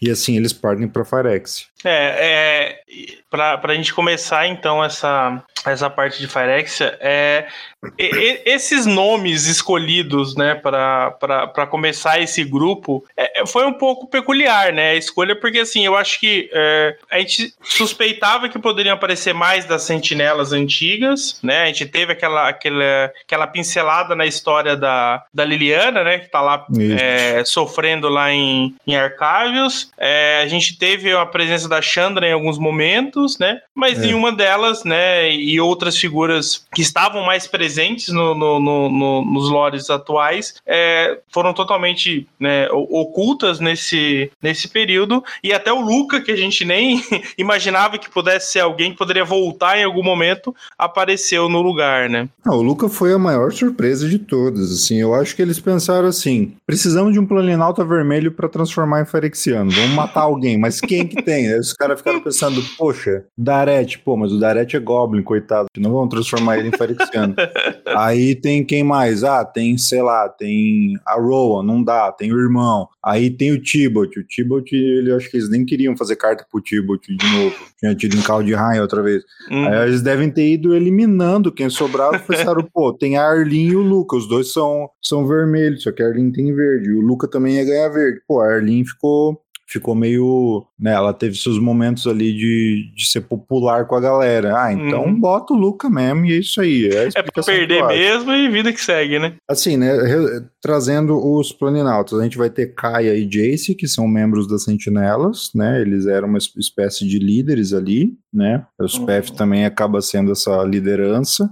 Ou a Kaia, o, o Kaito, como que o Kaito conhece a galera? Deixa eu pensar. Eu acho que a. Ah, não. A Errante conhece a galera e, atra, e como o Kaito estava atrás da Errante, ele deve ter encontrado o resto do pessoal ali. Porque a Errante tinha lutado com todos eles na Guerra da Centelha, né? A Errante uhum. já, era, já era essa personagem aí. Então é daí que vem o contato do Kaito. O Tivar, a Kaia conheceu em Kaldheim, então faz sentido ela ter chamado ele junto. É, a Nahiri, o Jace quem chama né? Porque o Jace, né, eles tinham tido aquela questão toda ali em Zendikar Rising, né? Uhum. Então ele se responsabiliza de chamar ela. A Nissa vem porque ela estava ali já, né, nos esforços ali de proteger a torre. Quem mais que tá faltando? Deixa eu pensar. Hum. O Cody já tava em, Mirodin, né? O Sim. já tava lá. E a Vrasca O- por causa do, do, É, do, do a, a Jace. Vrasca pelo Jace, né? É, era o esperado. E o Luca, algo que eles disseram é que o Luca foi procurado pelo Jace. Agora, por quê? Tipo assim, o, o Jace não tinha tido contato com ele até então. Quem tinha tido contato com o Luca até então era a Casmina e a Liliana em Strixhaven. Ah, a, Viv- a Vivian também teve contato com ele, não teve? De O Coreia? Luca não teve. Teve, teve. Teve, teve. teve. Mas teve um contato dele com ele como inimigo. Então, É. isso eu achei estranho. Sim, sim. Então foi meio mal explicado essa coisa. O que, o que, o que explica é jogabilidade mesmo, né? Nem, nem tudo na lore vai fazer sentido. Algumas coisas é por causa do jogo mesmo. É, acho que precisava encaixar a carta dele lá em alguma forma e só foi, né? É, vamos dar um jeito de matar algum Planalto Vermelho que o pessoal não, não se importe tanto em perder, que a Chandra não dá pra perder agora. Justo. E foi assim, né? Esse foi o time formado. Daí, né, além deles, né, o SPF que tava no grupo, mas não, não teve carta aqui.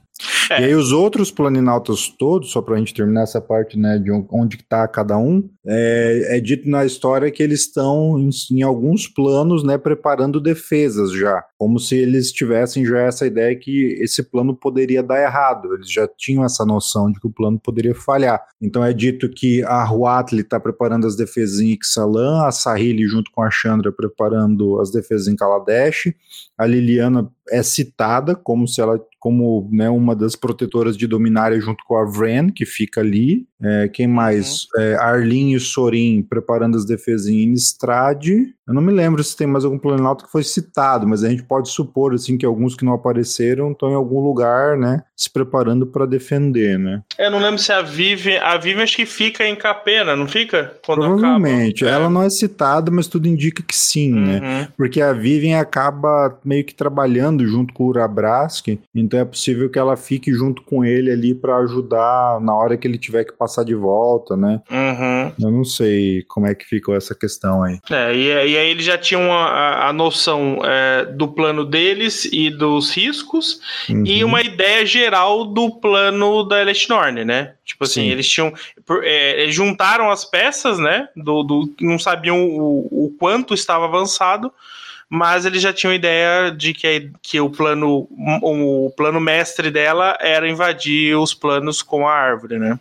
É, e eles vão para lá já, assim, com uma noção de ser um plano meio kamikaze, né? No sentido, assim, de eles estarem todos dispostos a darem as vidas para fazer esse plano dar certo, porque eles tinham. Primeiro, noção de que o Tezzeret estava envolvido, então ele sabia de algumas coisas e, mesmo sendo um agente duplo, muito das coisas ele teve que contar, né, para os pretores. Uhum. E eles têm o Ajani, que por boa parte do tempo sabia qual era a ideia deles e que com certeza contou para eles, né, tudo que eles andavam querendo fazer. Então, quando eles chegam, né, o início da história é eles, tipo assim, todo mundo transplana na direção de Phyrexia e batem todos de cara numa barreira, né, que havia sido criada, uma barreira mágica que impede então a entrada dos planinautas, né, todos no mesmo lugar e todos ao mesmo tempo, assim, vai cada um parar num canto, e isso faz eles perderem muito tempo de viagem, porque o plano deles era ir direto para a terceira camada, né, a camada vermelha do Urabrask,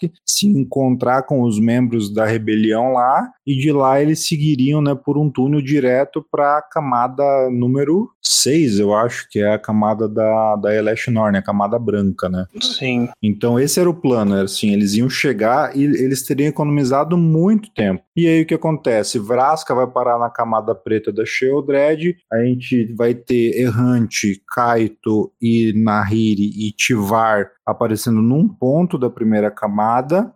A gente vai ter Kaia e Euspef aparecendo em outro lugar. Aparentemente o Jace também vai lá, mas ele cai sozinho. Não, o Jace estava com a Nice em algum momento, e aí é dito que ela, ela resolve sair voltar, e a gente vai ver que depois ela vai parar junto com o Luca lá na camada do Vorinclex, na camada verde. Então eles se espalham completamente. E aí aquela força né, que eles seriam para levar adiante esse ataque já é bem diluído, né? bem, bem diluído. É, porque eu acho que o. o é, assim, eu, eu, eu fico pensando pela, pelos diálogos deles, né?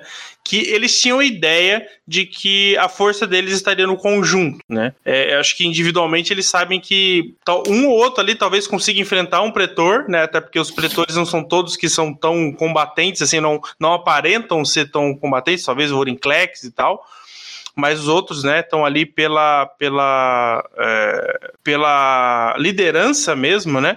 Mas eu acho que o conjunto ali que era, que era a única chance ali do, do plano conseguir seguir no caminho, né? E essa, essa divisão toda é, já fez eles ca, ca, cair, né? É, cada um de um lado, com ameaças que eles, é, eles perceberam em pouco tempo que elas tinham evoluído muito das informações que eles tinham, né? Uhum. E começou a dar tudo errado aí, né? Sim, eles. Se eles estivessem todos juntos, eles seriam um batalhão muito formidável, né? É, em termos combativos, a gente teria alguns ali, principalmente principalmente a Nahiri sendo essa força de liderança, né? Cara, é, é, o nível do que esses planinautas têm é muito forte, eles uhum. individualmente, né? Então eles valem por centenas de soldadinhos ferexianos ali. Só que a Elesh, ela é uma general, ela, ela é brilhante, então Sim. ela já dá um jeito de dividir para conquistar, ela mitiga esse poder que eles teriam, né? E assim começa a dar os problemas. E aí, logo no primeiro capítulo, a gente vai ter a Nahiri, o Kaito e a Errante caminhando, a Errante tendo sérios problemas para ficar ali em Firex. A Errante ela já tem problemas para se manter num lugar, né? Ela tem que fazer força para permanecer. E, ela, e ali ela, ela diz que em Firex tinha ainda mais interferência, né? Provavelmente já também algum tipo de, de magia talvez colocada ali, alguma coisa no plano que interferia nessa centelha dela para ficar jogando ela para fora. Então, Firex era especialmente difícil para ela ficar. É, ela fica mal sintonizada em quase todos os. É, em, uh... em toda a história. Uhum. E aí eles vão caminhar, vão encontrar o Tivar, só que nesse ponto a Nahiri já tinha lutado com o Ferexiano e já tinha sido ferida, né? Sim. E aí vai entrar um ponto importante, né, que tem nessa história e que não tá na história, mas eu perguntei pra escritora e pro Jay Anelli, que trabalha na Wizards, né, o cara da lore lá dentro, e eu falei, por que que aconteceu, o que que aconteceu com esse óleo, né? E eles vão dizer, desde a Tamio, né, que é quando eles têm o primeiro sucesso né, de completação de planinautas, passaram-se meses, quase ano, e durante todo esse tempo o óleo Ferexiano foi totalmente aprimorado, em, em específico para lidar com planinautas. Então, é por isso que essa infecção ela se espalha de maneira muito rápida e ela age direto na mente, né? Até porque o óleo farexiano de Mirrodin, ele tem uma diferença que é ele ser é, um óleo também fúngico, né? E a gente sabe que infecções fúngicas são das mais difíceis de você se livrar. Uhum. E elas costumam agir diretamente na mente, né? Sim. É, é, e, é isso e, que afeta tão rápido. É, e, e durante essa. Cada, é, cada é, grupo né, que vai sendo apresentado, eles vão citando, é, seja por algum outro personagem comentando, dos perigos que aquele lugar está tendo, seja pelo ar, pelo contato, né, uhum. pelo, pelo, pelo é, por respirar, acho que tem algum momento que alguém fala sobre isso também, e, e, e, fica cada vez mais claro que tudo isso foi potencializado, né? E você né, teve essa confirmação da, de após a contaminação ela se espalha muito rápido, né? Mas eu acho que os meios de transmissão também foram totalmente retrabalhados para ser cada vez mais eficiente, né? No caso da, de Firexia, né? É, daí a gente vai ter uma diferença, assim, por exemplo, a Nahiri ela é apenas ferida e ela não queria fazer parte daquilo. Então, é dito até pela Melira que a força de vontade é um fator para segurar né, o avanço dessa infecção. E aí eles tomam o Halo também, que serve como uma espécie de remédio barra vacina, né? O Halo, que é aquela substância lá de capena, né, que segura um pouco, apesar de não segurar muito, né, mas uhum. pelo menos eles não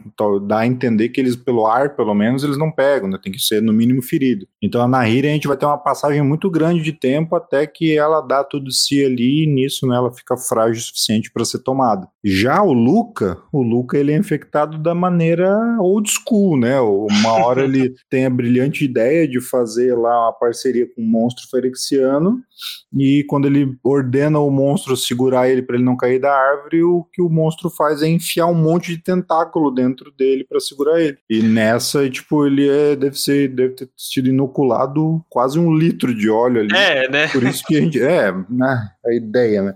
E aí a gente vai ver uma transformação extremamente rápida do Luca, uhum. né? Já mental ali, ele percebendo e achando tudo bonito e tal, ele vai mudando a cabeça dele e já começa no Luca uma transformação física já das mãos dele, começando a criar garras e tal, né, e elementos metálicos por baixo da pele, onde tinha ferimentos também. Então a gente vê assim a diferença, né, enquanto a Nahiri teve um pequeno corte, força de vontade, ela conseguiu suportar por muito tempo, e o Luca foi em questão de minutos ali, ele já estava entregue. É, quando ele teve a infeliz ideia de vou dominar a mente de um Firexiano, eu falei, não tinha como dar bom, né? Não tinha é. como. não tinha como dar, dar bom. E, e aí, junto, né, é, aproveitando o gancho, o Luca tava com a Nissa né? Sim. Que foi a outra que acabou também tendo o mesmo fim, apesar de que a gente não sabe exatamente em que momento, né, que, que, que foi a, a o processo pior para ela, porque ela teve um ferimento com logo que começa o conto, né? É, na história ela é ferida duas vezes, né, com cortes assim. E como a gente viu com a Nahiri, isso é o suficiente já para infectar, né? Uhum. E, e aí que tá também um outro ponto, né? Talvez os planinautas eles não estavam com essa informação de como tava esse esse óleo. Sim. Né? Tanto que dá, a gente vê que a Nissa ela não se importa muito e no começo a Nahiri também não dá muita bola. Né? Depois que eles vão vendo que, não, pera aí, esse óleo tá bem pior agora, mas aí já era um pouco tarde, né? Sim. Bom, continuando a história ali, a gente tem então esse grupo ali, né, Nahiri, Kaito e Tivar, eles se encontram ali, vão encontrar o acampamento da Melira e ela vai guiar eles até as duas camadas abaixo, né? A primeira delas, Mirex, que era o que um dia foi Mirodin, né? Porque eles estavam na primeira camada, que era a fachada monumental, que era uma casca que Firex tinha construído em cima do que era Mirodin original, né? uma cúpula assim em volta, justamente para impedir os Mihanianos de receber a luz dos seus próprios sóis. Então até isso é negado a eles, né? Uhum. E aí eles descem então ali para essa camada de Mirodin que hoje é chamada de Mirex, né? A Melira disse que até o nome foi tirado deles, agora os Ferexianos mudaram o nome daquilo ali, e aí eles descem mais uma vez e chegam então na fornalha silenciosa, que é a esfera do Urabras, que lá eles vão encontrar né, o restante da resistência que estava preparado ali já para fazer o avanço. Aí nesse ponto também a gente vai ter a, a Kaia e a Euspef encontrando o grupo e ali sim daí já tinha chego o Jace, já tinha chego, né, mais alguns outros personagens ali. A Melira vai conversar com a Nahiri, né, a Melira diz que daria para curar a Nahiri, só que ela ficaria inutilizada, então a Nahiri até num ato assim de, de auto sacrifício, ela fala assim, não, vamos acabar com isso rápido, aí depois que a gente tiver acabado, a gente vai ter tempo para cuidar de mim. E aí eles seguem descendo, né? Só que quando eles descem, eles pulam duas camadas. Eles pulam a camada azul e verde e vão parar direto na camada preta da Sheldred. Então eles não encontram a Nissa e o Luca, né? Quem vai encontrar ainda eles é a Errante. A Errante ela consegue pipocar por ali um tempo. Ela até ajuda no final a Nissa a fugir a hora que o Luca se entrega e é derrubado e se torna ferexiano, né? Uhum. Mas uh, não consegue não consegue ser eficiente. em algum momento, depois de ela ver a Nissa, né, sendo pega, ela vai parar em Zalfir, Sim. a errante. E lá ela é presa dentro da Câmara de Amber, né? Mas em, antes disso ela conseguiu dizer que ela precisava falar com o Teferi, né? Só fazendo o link já com esse conto do Teferi que a gente vai falar depois.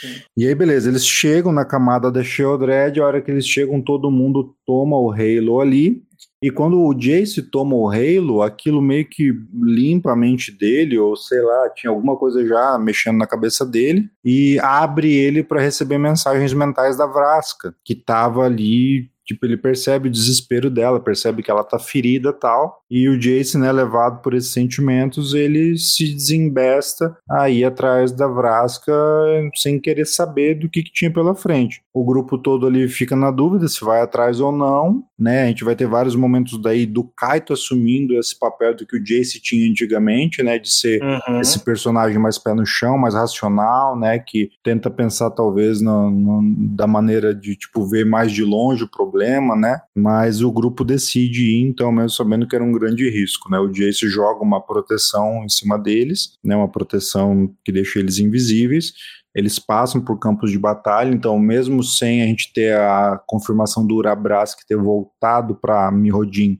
a gente vai ver que as forças dele já estavam em guerra com as forças da Sheoldred, o que é até um pouco estranho, porque nas cartas a gente vai ter indícios que a Sheoldred e o Urabras que eles formam uma aliança, mas pelo menos na história, talvez assim, ah, sei lá, no começo eles estavam lutando, depois eles resolvem se unir, sei lá, alguma coisa nesse sentido deve ter acontecido.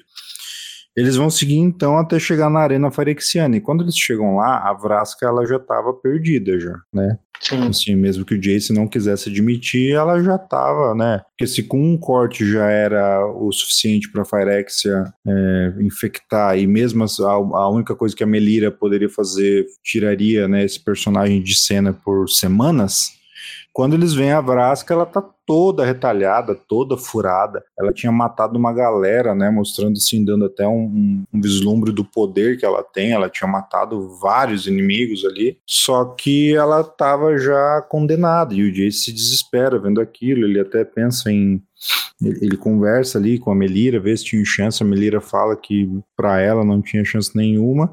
A Nahiri se oferece para dar um fim digno para Vrasco. O Jace quase destrói a mente dela, né? Só de ouvir aquilo. E aí os planinautas falam assim: gente, a gente não pode né, arriscar tudo por causa da Vrasca, né? A gente sabia dos riscos e, e a gente tem que ir embora para evitar que isso aconteça com mais pessoas, né? Então o Jace ele vai acabar ficando para trás, o resto do grupo né, acaba se despedindo deles, e aí o Jace vai criar uma ilusão ali para que a Vraska tenha os seus últimos momentos num ótimo, né, assim, no, eles passam numa ilusão como se eles passassem um dia inteiro, né, né em Ravnica, passeando e tal, um momento bem bonito ali entre os dois. Em algum momento, enquanto estava nessa ilusão, a mente da Vraska tem a virada de chave e aí ela é tomada de fato pela infecção farexiana e ela vai com isso ferir o Jace, né? Vai ferir ele, acaba infectando ele também, né? Ela fere e inocula óleo, então também é uma infecção bem grave que ele vai sofrer ali. E aí o Jace consegue se desvencilhar dela e ele vai atrás do grupo, né? Consegue encontrar o resto do grupo que tinha dado de cara com um batalhão enorme, um exército de Ferexianos do lado de fora da arena. E estavam todos eles lutando ali, né? Eles estavam já cansados de uma. Quando eles chegam para ver a Vrasca, tinha um grupo Ferexianos. Eles combatem aqueles ali. Então, quando eles vão para fora e têm que enfrentar o pessoal, eles já estavam cansados de uma batalha, mas estavam ali dando tudo de si. Sim. E aí a Nahiri ela percebe que o grupo não ia sair vivo se eles ficassem só lutando, porque os números eram totalmente é, desiguais e ela, que era a guerreira física mais poderosa, estava começando a sentir os efeitos da infecção avançando já. Que como ela estava tendo que se esforçar muito, essa infecção ela avança, né? acelera. E aí a Nahiri ela fala assim, ó, levem o plano adiante, né? Eu vou dar um jeito, vou abrir passagem para vocês. E a gente tem um momento apoteótico da Nahiri, né? Ela que foi esse personagem que sempre levantou dúvidas assim, né, de tipo, ah, será que ela, será que ela é vilã? Será que ela não é? O que ela fez em Estrade foi ruim, o que ela queria fazer em Zendikar era ruim, mas sempre tinha quem gostava dela e ali o final dela foi realmente para meio que lavar a alma assim de quem é fã da personagem. Ela puxa todo o poder que ela tem, ela cresce uma espadona lá, enfia aquilo na terra com tanta força que quebra o mundo, né? Ela racha um pedaço daquela casca daquele mundo que vai cair então sobre o mundo abaixo, que era a esfera da Basílica da Equidade, a esfera branca da Elashnorn. Então eles é. chovem sobre aquela outra camada e esse foi o sacrifício da Nahiri para que eles continuassem avançando. Sim, é, é, é esse momento, é, é essa, essa, é, esse pedaço, né? Teve né, a transformação da, da Vraska e do Jace, que foi bem emocionante. Até na carta Arena Fenexiana, né? Fica bem uhum. é, emocionante ali, a, a, né? toda a parte romântica ali que, que, o, que o par é, simbolizava, né? É, tipo, é, é, interessante porque eles, eles foram um casal, mas não foram, né? Porque, assim, é, é relativamente rápido, né? Entre a formação do casal e, e, e já o fim trágico dos dois, né? E... A gente não consegue ver, assim, eles não aparecem, é porque, assim, a história, elas têm sido tão curtas e rápidas que não daria tempo de desenvolver algo nesse Sim. sentido, né? A gente é. vai ver um pouco disso aí no... A gente vai ver um pouco disso na, nas HQs que tem saído pela, tem saído pela Boom Studios, né? É, essas HQs, elas não são cânones, né? Elas são, a gente até brinca que elas são fanfics desenhadas, né? Mas elas são produzidas, né, em parceria com a Wizards e dá para pelo menos ter uma ideia de como foi, né, alguns momentos que eles tiveram entre eles ali. Mas é, é, é bem é bem emocionante assim porque a gente percebe que foi um destino negado, né? Uhum. Então, ao mesmo tempo que em termos de desenvolvimento de personagem eles já tinham atingido o que eles tinham para atingir, né? O Jace tem ali um papel crucial na Guerra da Centelha, né? Ele tinha tido todo um histórico antes disso ali, então agora ele era um cara que ele nem tinha mais a obrigação de ser o pacto das guildas, ele estava só vivendo em Ravnica. E a Vraska, né, sempre sonhou em se tornar a líder dos Golgari, libertar o povo dela, né, e fazer as pessoas respeitarem o enxame em Ravnica, e ela também conseguiu. Então, assim, a gente vê que tem alguns personagens que eles chegam num ponto ali que é isso, assim, a menos que inventem uma nova história, é, não, não tem mais muito para onde ir. É, eles meio que fecharam um arco, né? Tipo, eles, eles é, tem um começo, meio e fim da história para eles, né? Por mais que a gente talvez não esteja satisfeito e que tenha alguns buracos, né, nesse pedaço, considerando o que foi, o, o como a Wizards tem apresentado as histórias, meio que, que atendem, né, o, que se esperava, né? É. E daí a Nahiri teve esse fim também bem glorioso para o personagem. Acho que foram alguns finais bem legais ali, né? É, até a minha crítica, assim, em relação ao que acontece com a Nissa é isso, que a Nissa também era um personagem que tem gente que gosta, tem gente que não gosta, mas ela teve a sua importância dentro da história, ela foi uma sentinela fundadora, ela teve um papel em Zendikar, ela aparece em vários lugares, né? Então, uhum. É que pelo menos a gente tivesse visto o final dela em cena, né? Em tela. Sim, é, a gente nem, nem tem o contato direto, né? A gente tem, tem, uma, tem a, a, o encantamento vermelho, né? Que é o, o Todos Serão Um, que, que claramente a Elestinor está usando né, os poderes da Nissa ali para né, como parte do plano também, né? É, aquela questão dela da, da alma do mundo e etc. E, e, que eu acho que talvez poderia ser, porque quando ela aparece em, em Guerra dos Irmãos, que ela faz a conexão com Dominária, é, eu falei, pô, se a Nissa for for, completada, cara, vai ser uma merda gigante, né? Tipo, pô, ela, ela, tipo, ela vai contaminar a alma dos, dos planos, sabe? Tipo. É, a, quando eu fiz a minha análise lá do palpitando quem que eu achava que tal, eu fui muito por um, um caminho assim, né? Quem seriam as maiores ameaças para os mocinhos, né? Uhum. Então o Jace e a Nissa, eles têm um nível de poder que, beleza, pode não ser um nível de poder bélico, mas, cara, o Jace, se ele estalar os dedos, ele transforma um estádio de futebol em um monte de bebê balbuciando, assim, ele destrói mentes, né, uma facilidade que, logicamente, ele nunca fez, porque ele tem, ele tinha as questões, né, de moral ali e tal, de ética, né, mas sem isso, segurando ele agora, ele fica muito perigoso. Sim. Além de, assim, de todos os segredos que o Jace tem, ele sabe uhum. sobre Enraku, ele sabe sobre o Nicobolas vivo, ele foi pacto das guildas, né, ele tem um arcabouço de conhecimento ali muito forte forte. E a Nissa é essa questão de se conectar com as almas dos mundos, né? Tanto que a gente vai ter a carta ali, tudo será um, né? Com a Elesh usando a Nissa justamente como um conduíte para fortalecer a árvore, né? E fazer essa invasão chegar logo em vários lugares. Né? E, e, a, e a Nahiri também como uh, já o oposto por seu poder bélico, né? Porque é, a é Nahiri é, ela é a única pré, ela é a única Planeswalker pré-emenda que a gente tem ali, né? Uhum. Então, por mais que eles tenham perdido uma boa parte do poder, teoricamente ela é o que mais acumulou poder nesse tempo, né?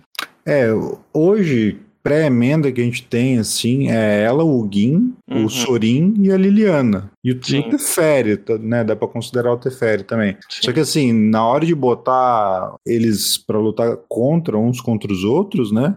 Só o Sorin, talvez, e assim, quando a gente teve a luta da Nahiri com o Sorin, o Sorin já passou mal, né? Sim, não, não foi ele, muito lado dele. Não, não, o Sorin ali suou a camisa. Ele até teve vários momentos ali que ele tava, né, por cima, só que no final foi enganado e preso, né?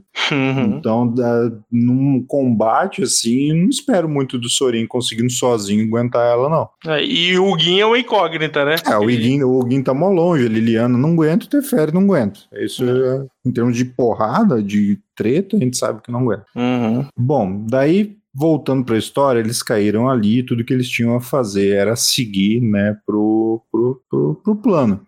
E eles estranham que quando eles chegam, é, eles, eles não são atacados, eles não são barrados, nada, né? Eles simplesmente conseguem ir andando sem ter problemas. Longe dali, né, numa região relativamente longe dali, eles vão ver sim a Atraxa guiando forças, né, da Elesh para encontrar né, as forças né, da Sheldred e do que caíram pelo buraco. Mas aí é uma contenda deles lá bem afastado, não afeta o grupo de heróis que a gente estava acompanhando ali. É o Jace tendo que lidar tanto com o luto, quanto com a decepção, quanto com a infecção, né, e os outros tendo que guiar essa missão e, e chegar em algum lugar. Eles vão avançar, pode falar. Não, todos com a dúvida gigante pelo Jace, até com relação ao próprio plano. Mas é, é, eu acho que, que é interessante que aqui a gente tem, começa a ter uma, uma, uma troca de diálogos bem bacana do Kaito, do Tivar, né? Você, você comentou bastante, inclusive nos vídeos, é, o quanto teve uma evolução, é claro, por mais tempo de tela, também os dois tiveram, né? Mas uhum. eu acho que a, a, o desenvolvimento do, do, do, caráter dos dois, né? Pra gente conseguir ver, ter mais evidente né? O, o Tivar com seu heroísmo é, cinematográfico e o Kaito por essa perspicácia, inteligência ali, né, para lidar com os problemas, né? É, eles pegaram simplesmente dois elementos mais famosos da cultura pop, que é um ninja e um viking, juntaram os dois e virou a dupla do barulho, já fazendo um espelhamento, né, do que era a, a relação entre o Jace e o Gideon, né? Uhum. O Gideon sendo assim esse cara, né, forte, musculoso, corajoso, sorridente, né, que vai para frente, se joga no perigo, né, e o Jace sendo esse cara tático, né, o cara que planeja, o cara que faz a estratégia, né, o cara que tem os conhecimentos e tal. Então eles vão ser versões disso, né? Uhum. Mesmo que não, eles não vão seguir o mesmo padrão de mana, mas é, a, o papel deles na história é esse, né? O Tivar Sim. é o cara que vai para cima e mete soco, porrada e não tá nem aí, e é relativamente invulnerável também, né? Sim. E o Kaito sendo o cara que, que joga sujo, que ataca nos pontos fracos e tal. Ele é mais físico que o Jace, né? Mas também é o cara técnico, também é o cara estrategista, né? Também é o cara que consegue se aproveitar o melhor possível da situação ali para lutar.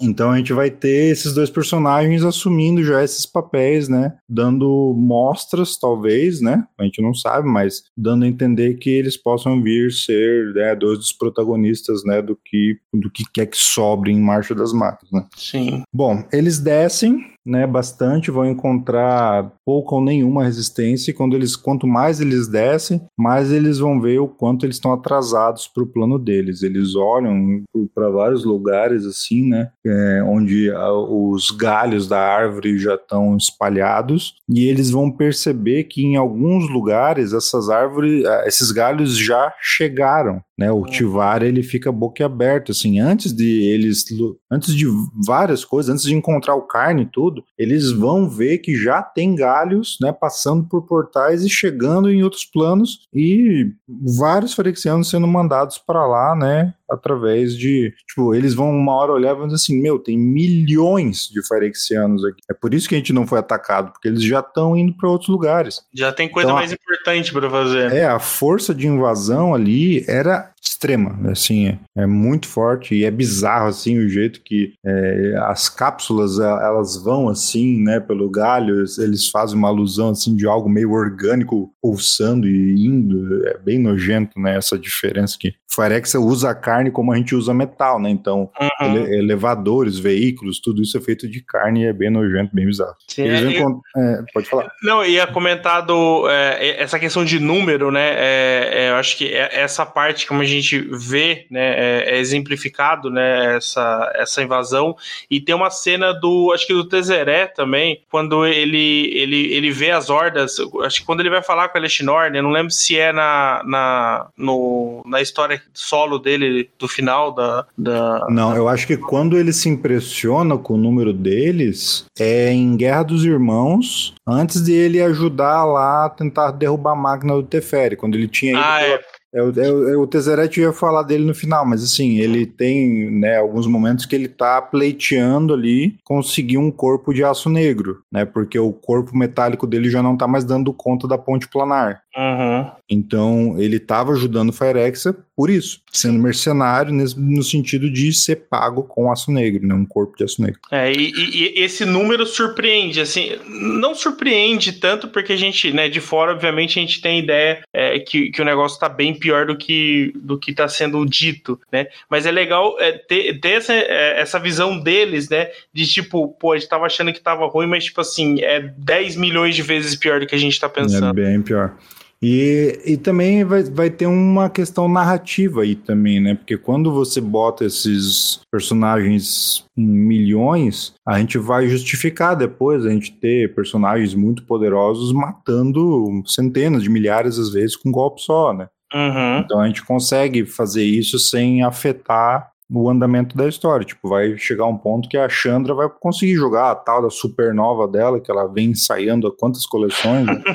Tem um monte de coleção que ela vai lá, faz uma magia lá que chega a brilhar branco e tal, mas ainda não é o ápice, né? Acho que em Marcha das Máquinas ela consegue soltar. Vai ter que ser, né? Não vai é. ter outra oportunidade. Ah, aí, ó, melhor momento que ela pode usar essa magia é agora. E aí, beleza, né? Bom, eles descem mais e encontram o Carne lá todo despedaçado, né? Aí o Spef vai conversar com ele, o Cote também, né? Conhecia o Carne, eles têm aquela história pregressa lá, de Mirodin, Nova Firex lá, do, da outra coleção. Então é um momento ali de reunião daqueles personagens e a gente vai ter o plano colocado assim. O Cote fica ali, ele tinha levado um grupo de goblins, né, com bombas ali para tipo assim, se der algum problema com o Silix, eles explodem na base da pólvora mesmo.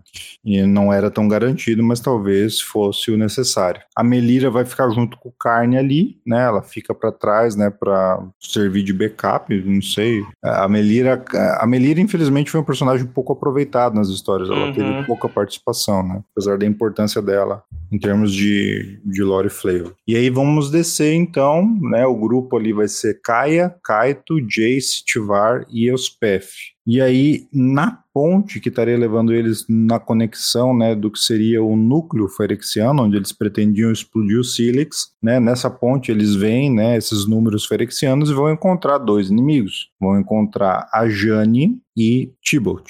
O Ajani, ele já está completado, ele está com uma armadura totalmente é, voltada para Elash Norn, assim, em termos estéticos, né? Então é muito chocante aquele momento ali para os PF, porque ali ela vê o amigo dela de longa data transformado naquela coisa, né? E acaba sendo bem pesado para ela. Uhum. E aí eles fazem, eles dividem, né? Eles conseguem pegada Cavaleiro do Zodíaco, ó, a gente fica enfrentando os inimigos, vocês vão para frente. E aí seguem então Kaia, Kaito e Jace. Tibalt fica para lutar com o Tivar e os Pef enfrentam o Ajani, né?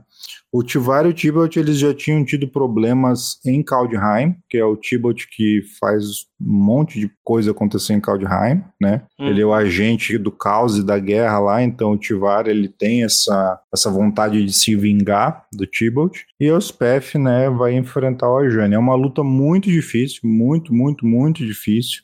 Mas aí o Spef vai conseguir derrubar a Jane, ela não mata ele, né? Talvez devesse, mas ela não Uhum. mata. E o Tivar, o Tivar não, o Tivar mata o Tibot mesmo. No meio da luta, ele, o, Tiba, o Tibot tava com o rabo dividido agora, metálico. Ele pega as duas metades do rabo do Tibot, enfia no peito dele e taca ele da ponte. Ele cai igual uma maçã lá de cima e se espatifa no chão. Então o Tivar, né, a gente vê assim que ele não tem problema em matar o cara malvado. É, ele não é tão, tão, tão Gideon assim, né? É, o, o Gideon ele matava também, mas assim, ele a gente nunca viu isso muito graficamente aparecendo, né? É, principalmente a gente viu ele matando muitos Eldrazi, muitos zumbis, Sim, umas coisas sim. assim que não, não dá tanta bola. Eternos, que querendo ou não, né? São zumbis, mas assim, um outro personagem com fala, né? Com raciocínio e tal. é, eu não me lembro de ter visto o Gideon matar. E o Tivar já, bom, ele não. Ele é um pouco menos.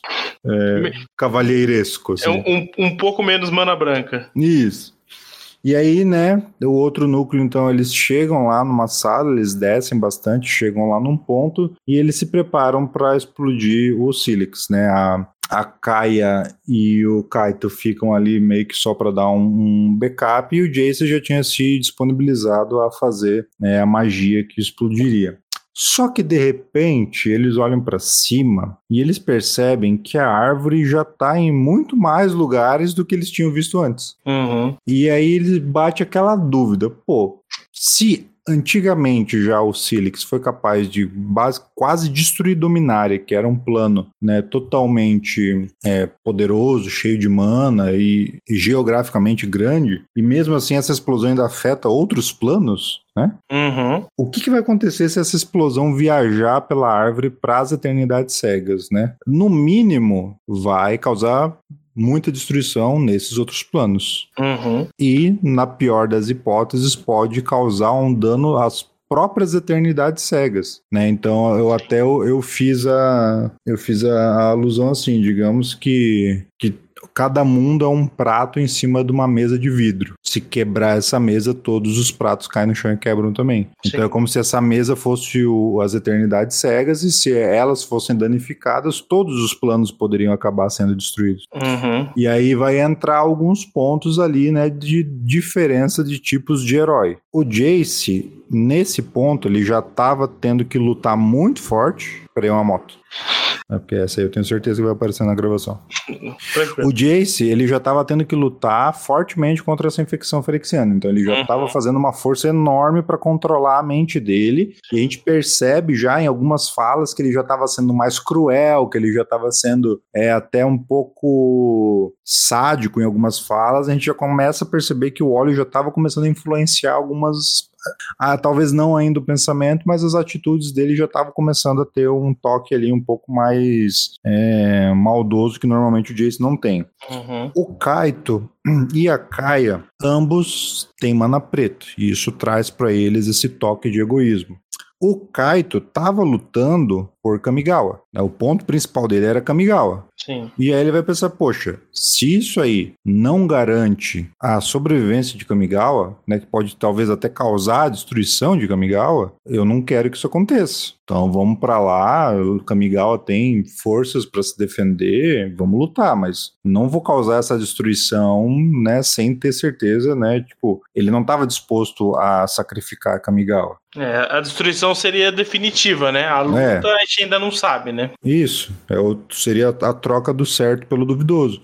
Uhum. A Kaia tem o egoísmo no sentido de ela não quer pagar pra ver, né? Ela não fala, mas tipo assim, ela não quer essa responsabilidade. E ela também não estava disposta a aceitar esse genocídio, né? Que eu até comentei no último vídeo que eu que eu soltei, falei assim, heróis não aceitam genocídio como algo possível, né, como algo aceitável. Até teve um inscrito que falou assim: "Ah, mas eles estavam dispostos a destruir Mirrodin, também ia ser um genocídio". Só que tem uma diferença, que é o próprio povo de Mirrodin estava disposto àquilo ali, a se sacrificar. Uhum. Então, os Mihanianos, eles não seriam vítimas de um genocídio, eles seriam mártires de uma guerra. É uma diferença aí, né? Sim, considerável, né? Considerável. E aí eles falam assim, ô Jay, espera aí, será? Né? Será que, que dá mesmo pra, pra gente fazer isso? E o Jace fala, não, então o que, tá, eu até brinquei assim, eu tenho certeza que se a Vrasca estivesse lá dormindo de boa, no seu caminho Ravinica, o Jace não tinha essa certeza de estourar tudo, não. Com certeza não. Como ele não tinha mais nada a perder, ele fala: ah, vamos, melhor destruir do que deixar eles serem invadidos por Ferex, que também é uma forma de fim, né?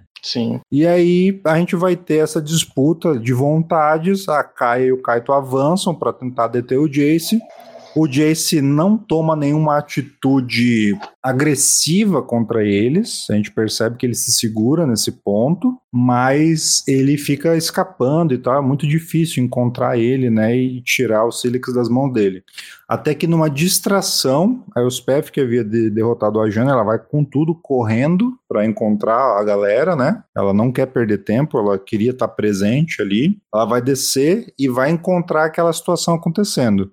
Então, na história, né, é, é um, uma parte muito rápida, só que ela é baseada em tudo que a gente viu nos outros quatro capítulos, né? A ela entra, ela olha na cara dos três, percebe que a Kaia e o Kaito estão tentando impedir o Jace. Daí você vai botando a balança. De um lado, a gente tem a Kaia, que foi uma grande líder dos Sentinelas por muito tempo, que se sacrificou um monte para ajudar o Teferi a viajar no tempo, e que estava disposta a explodir o Silex também se o Jace não conseguisse. Ela estava disposta a dar a vida dela por aquilo. O Kaito, que durante todos os cinco capítulos foi o personagem mais pé no chão, mais racional e que para ele tomar uma decisão significa que ele pensou em todas as questões possíveis em volta daquela decisão, né? Então a gente tem uma heroína, né, clara, o Kaito que era realmente racional e analítico para tomar uma decisão, e do outro você tem um cara que você não conhece direito e que botou o grupo todo em risco para ir salvar a namorada.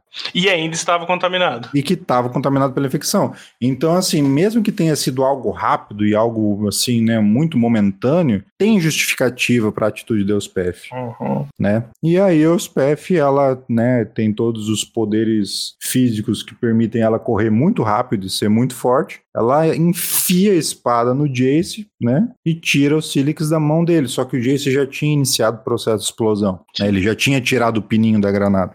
E aí a Euspef, ela transplana, né, no momento que aquela explosão tá saindo pelo Silix, né? Na história do Urza, a gente vê que essa explosão ela, ela começa lenta, né? Ela vai enchendo o sílix de magia até que transborde, e depois que essa luz sai, aí sim começam os efeitos de uma explosão. Então a gente vai ter a imagem da carta dela, né? Com ela começando a se desfazer ali, e ela vai levar essa explosão para algum lugar. Bom, algum mundo ela matou, mas uhum. pelo menos, né, não espalhou aquela explosão toda por todos aqueles lugares, né? E aí vai terminar a história, então, com o Jace derrubado, a Kai e o Kaito atônitos, né? Porque foi chocante ver tudo que. Primeiro toda aquela luta e de repente a SPF chega e, leva o Silix embora, se sacrificando também. O Tivar vai chegar então, né? E quando o Tivar chega, abrem-se as portas e Eleste adentra, né? Com toda a sua glória né? Ela vai deixar claro ali que eles já estavam sabendo de tudo, né? Que eles já estavam preparados para tudo que eles tinham para oferecer. Vai mostrar a Nissa completada, vai mostrar a Nahiri completada, vai estender as mãos e o Jace vai se levantar agora totalmente ferexiano, né? Hum. E mais um monte de soldados ali. E a gente vai terminar a história aqui com a Kaia, o Kaito e o Tivar se preparando para enfrentar talvez um fim trágico. A gente não sabe ainda, né? Como termina esse encontro deles, mas eles estavam dispostos a morrer lutando para não se entregar para Firex. Sim. É, esse esse ele essa parte, né, acaba sendo um pouco rápida ali, né? É, nos últimos parágrafos da, da história, mas eu acho que ela é, deixa esse gancho, né, pro, pro, pro que vai vir, mesmo com várias respostas que talvez a gente não, não, não venha a ter, né? Essa parte Deus Pet, eu acho que é, é eu até estava discutindo com um amigo, é, comparando, traçando algum comparativo dela com o Gideon, por exemplo, né? Uhum. No, no, primeiro instante parecia que o, o esforço dela era menor do que o Gideon, né? Sim. Assim, pela forma como foi conduzido o texto. Mas depois você para para pensar, é muito maior o que ela fez, né? É que é muito rápido e talvez a gente não consiga você precisa de um tempo ali digerindo, mas, cara, o ato dela é, acaba sendo, tipo, o Gideon, é, é claro que ele, ele é determinante pra Guerra da Centelha, né, né ali salvando a Liliana. É, ambos salvaram o multiverso de, da sua maneira, né, Uhum. porque a Liliana também foi instrumental pra derrota do Bolas ali, então acho que é essa, e, e a Nahiri quando se sacrifica também, então é uma característica dos Planaltos de Mana Branco, né, é fazer esse sacrifício e não importa que eles vão morrer junto, né? Eles têm essa, esse tipo de atitude, assim. Sim. Que, Bom, a- a- da história principal, eu acho que é isso, né? é, eu que- até quero falar mais dos PF, mas deixa eu só terminar ali que a gente teve dois contos depois disso, né? Que é Isso. do Tezeret. O Tezeret se mostrando um personagem que tá tendo um crescimento muito grande, provavelmente sendo alçado aí a ser o grande vilão pós-Phyrexia, né?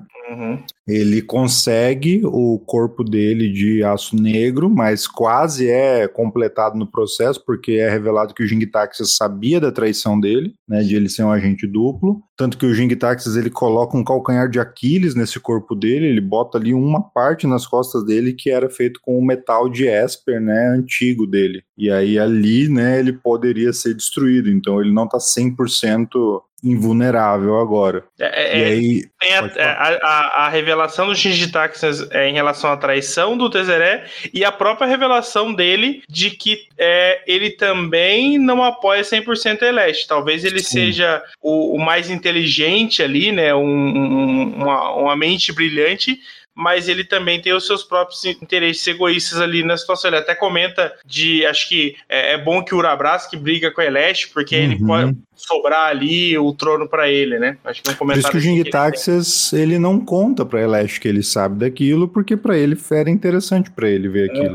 Só que daí a gente vai ter assim, né? A gente tem no mínimo três outros pretores tramando essa queda da Eleste. O único que talvez não esteja nessa é o Vorinclex, que a gente não sabe. Talvez também tenha, Uhum. mas pelo menos não tem nada colocado ainda, né? Sim. E aí o, o Tezeret, né, ele consegue se desvencilhar daquela, daquela armadilha, né? Tinha um outro Phyrexiano ali, ele consegue controlar a mente dele atacar o Jing Taxis e se livrar daquela mesa. É, era uma mesa de contenção, né, que não estava deixando ele transplanar, mas ele se livra dali e consegue ir embora. Ele vai parar em Esper, ele volta para casa dele e enquanto ele estava lá, né, ele é atacado por uma gangue de trombadinhas, vai afugenta todos menos o mais novo e o garoto mais novo ele vai entregar para ele um pedaço de, de metais lá muito valiosos de, de Esper, né, que é o metal que era formado o corpo dele antes e vai mandar o garoto fugir para Bunt, né, porque hoje a Lara era toda conectada, né, então é um, Uhum. é um plano só. Que bem naquele momento começa a invasão de Alara. E começa bem por aquele setor ali dos, das periferias de Esper. Então ele sabia né, que a Lara ia enfrentar um, um péssimo momento, mas Bunt, por ter aquelas forças angelicais, talvez fosse né, um, um local onde eles conseguiriam segurar mais esse avanço farexiano. E o Tezeret, então, depois vai se refugiar em algum lugar que a gente não sabe onde é, mas é onde ele tem uma torre lá com vários experimentos, laboratórios e provavelmente exércitos também, né? Que tem um conto dele lá em Forsaken que mostra que ele tem umas gárgulas que servem a ele e tal. Então ele fica lá, assim, ele vai aguardar os dois lados de gladiarem, aquele que emergir vitorioso vai estar ferido e nesse momento ele vai dar o golpe dele para tomar o controle de quem quer que sobre dessa luta, né? Hum. Então, assim, isso coloca o Tezeret como um personagem, assim, eu falei muito resumido, só que essa história é muito legal, muito Sim. legal né, todo, todo, todo esse capítulo sobre ele, mostrando quem ele é, ele dá uma passada em Kamigawa também, ele encontra o filho da Tamio, né, o filho, o Nezumi da Tamio, o adotivo, e aí ele até fala pra ele, ah, sua mãe tá viva, mas quando você encontrar ela, você vai, né, você vai ter desejado que eu tivesse matado ela. Então, Sim. Ele não, não tem papas na língua de dar essa ameaça pro garoto, ele é um vilão de fato, né. Sim, sim, sim. Ele é aquele vilão clássico, né? Tipo, É. o interesse dele é, é, é o que rege, né? A motivação, que é a motivação dele, né? Ele, ele não é um anti-herói, ele é um vilão, né? A gente Uhum. tem que pensar assim. Ele sabe que ele não é muito poderoso, ele tem noção de até onde a força dele alcança e ele manipula, né, os mais fortes para fazer o que ele quer. Então ele é esse cara que finalmente consegue se livrar de várias amarras e tá livre agora, né, para tocar seus próprios planos. Então ele se coloca como essa grande ameaça aí, né, pro É. futuro. É, ele tem, o- o- acho que duas coisas importantes que, que acaba mostrando é, primeiro, é, ele tem uns, ele, ele passa em vários planos, né, durante Uhum. Esse processo depois que ele sai de Esper e primeiro é citado vários, você até comenta no vídeo que ele é, no texto é citado vários planos que a gente nunca ouviu falar em lugar nenhum, provavelmente, talvez É. citado em alguma coisa, você, você comenta uns- Planeteis e tudo mais. Isso, tem uns dois, três que aparecem no Planeteiro, mas tem outros que nem lá aparecem, só uns nomes aleatórios, assim. Sim, e, e, assim, todos eles já vendo invasão firexiana, né? Então a gente é, é- é comprovado de que realmente começou e assim é algo muito simultâneo e assim tá dando merda em todo lugar, né? É um negócio É. bem generalizado. Tem alguns planos que já caíram. Que o Tezzeret, pelo menos, na visão dele, já vai lá. Isso Já já, tá já era. né? Já era. Uhum. Já, já se tornou Phyrexia também. né? Então, tem lugares que o bicho já pegou feio mesmo. O bagulho Sim. acabou. E outros que estava sendo iniciada essa invasão, né? Sim. E aí, a gente tem esse conto do Tezzeret, teve um conto do Teferi, né? Reencontrando Zalfir, Uhum. né? É, é um conto muito extenso, é um conto bem com, com muito detalhe narrativo, Uhum. né? Mas pra gente resumir assim, é ele reencontrando a sua terra, reencontrando pessoas do seu passado e tendo que lidar, né, com aquilo ali. As pessoas entre considerar ele um herói e entre considerar ele um monstro, né, por ter, assim, eles estavam preparados para para aquela guerra e ele tirou essa chance deles, né? Vai ser dito que o, o tempo que eles ficaram fora de fase, né, esses 300 e poucos anos, para eles eles se sentiram como apenas 10, né? Uhum. sabendo que se passaram 300. Então, assim, eles têm noção que se passou muito tempo, mas eles sabem que, na prática, é como se fossem 10 anos, né? Eles têm uma série de cientistas, provavelmente, estudiosos e tal, que conseguiram fazer esse cálculo. E aí ele vai reencontrar es- esses personagens do passado, vai encontrar essas Alfir preparada para a guerra. Teve até um cara que falou, mano, imagina um soldado que passou 300 anos treinando pra uma guerra. Mesmo uma assim, máquina. E mesmo assim, envelheceu só 10, saca? É então, tudo assim, que um exército quer, né? é, tem uma promessa muito grande dessas Alfir chegar como um- uma mudança de maré, provavelmente, nessa guerra. Né? Eu, tô, eu tô esperando bastante que essas Alfir sejam uma Wakanda pro Magic, assim, tipo, a nação mais poderosa que vai chegar pra mudar as coisas, né? É. Mas é bem legal ver ele reencontrando, só que assim, ele é levado para um lugar porque tinha alguém querendo falar com ele, ele vai descobrir que é errante. O errante vai falar que a invasão começou, que o plano falhou, que a Nissa caiu e tal. Ela dá ali um resumo do que aconteceu, né? Que eles estavam sendo preparados. eles estavam sendo esperados em Phyrexia, né? E tudo dá errado, e aí ela transplana de volta. Daí isso gela a espinha do Teferi, que ele pensa: opa, se ela conseguiu che- chegar aqui e foi embora daqui, significa que Zalfir tá conectada agora de volta ao resto do multiverso. Hum, Né? Não tá mais num local específico do espaço-tempo. Ele é, tá agora como se fosse um pocket plane. Ele é um pequeno plano no multiverso, que pode, inclusive, sofrer uma invasão. Então, É, isso gente- preocupa ele. A, a gente não sabe exatamente, provavelmente não deve ser explicado é, o, como aconteceu isso. Talvez a própria explosão lá da, da âncora temporal é, causou, né, esse. é, que trouxe ele de volta, né, pelo fato de estar a alma do Uhum. Teferi conectada na âncora e talvez foi o gatilho para que a própria Zalfir voltasse. A gente não sabe. A gente não sabe se isso tem impacto com. é, tem relação com Firex ou não, né, com todo o processo. Isso também a gente é, vai- provavelmente vai ser perguntando diretamente para ver se tem alguma explicação para Zalfir ter, ter voltado, né? É, É, a gente tinha assim a noção lá quando a Vren ensina o Teferi a pagar uma qualquer uma verde e naturalizar a magia que ele fez no passado. é, a gente tinha essa ideia de que o Teferi ia dar um jeito de trazer Zalfir de volta. uhum, Mas isso acontece no processo inverso, ele vai parar lá. sim. né? Então, como isso aconteceu, a gente não sabe. Mas aconteceu. E eu achei legal. Sim, sim, sim. É- é- era algo que durante um bom tempo acho que talvez a gente nem imaginava que é, era, um, era um sentimento de que a gente gostaria, mas não havia indícios nenhum de que isso ia acontecer de uma forma poética assim no final. né? Uhum. Então, é, é isso que a gente tem de Phyrexia no momento, né? De maneira bastante Sim. resumida, assim, uhum. para quem talvez não acompanhou os vídeos. É, eu, vou deixar, eu vou deixar os links dos vídeos aí pro, pro, canal, pro seu canal. É, eu acho que vale a pena, né, para quem, quem quiser é, ver um pouco mais, né? É, mesmo que o próprio vídeo, né, é difícil de conseguir passar todos os detalhes, mesmo que alguns diálogos você faz questão de, de comentar, né? Eu acho que é, que é legal isso. Uhum. Mas é, é realmente é, esses textos foram, foram. Alguns foram bem trabalhados e tem detalhes bem importantes ali que, que é legal, talvez você ver o vídeo e ler, né? Se você puder fazer as duas coisas, né? Eu acho que é, que é interessante para quem, quem curte aí.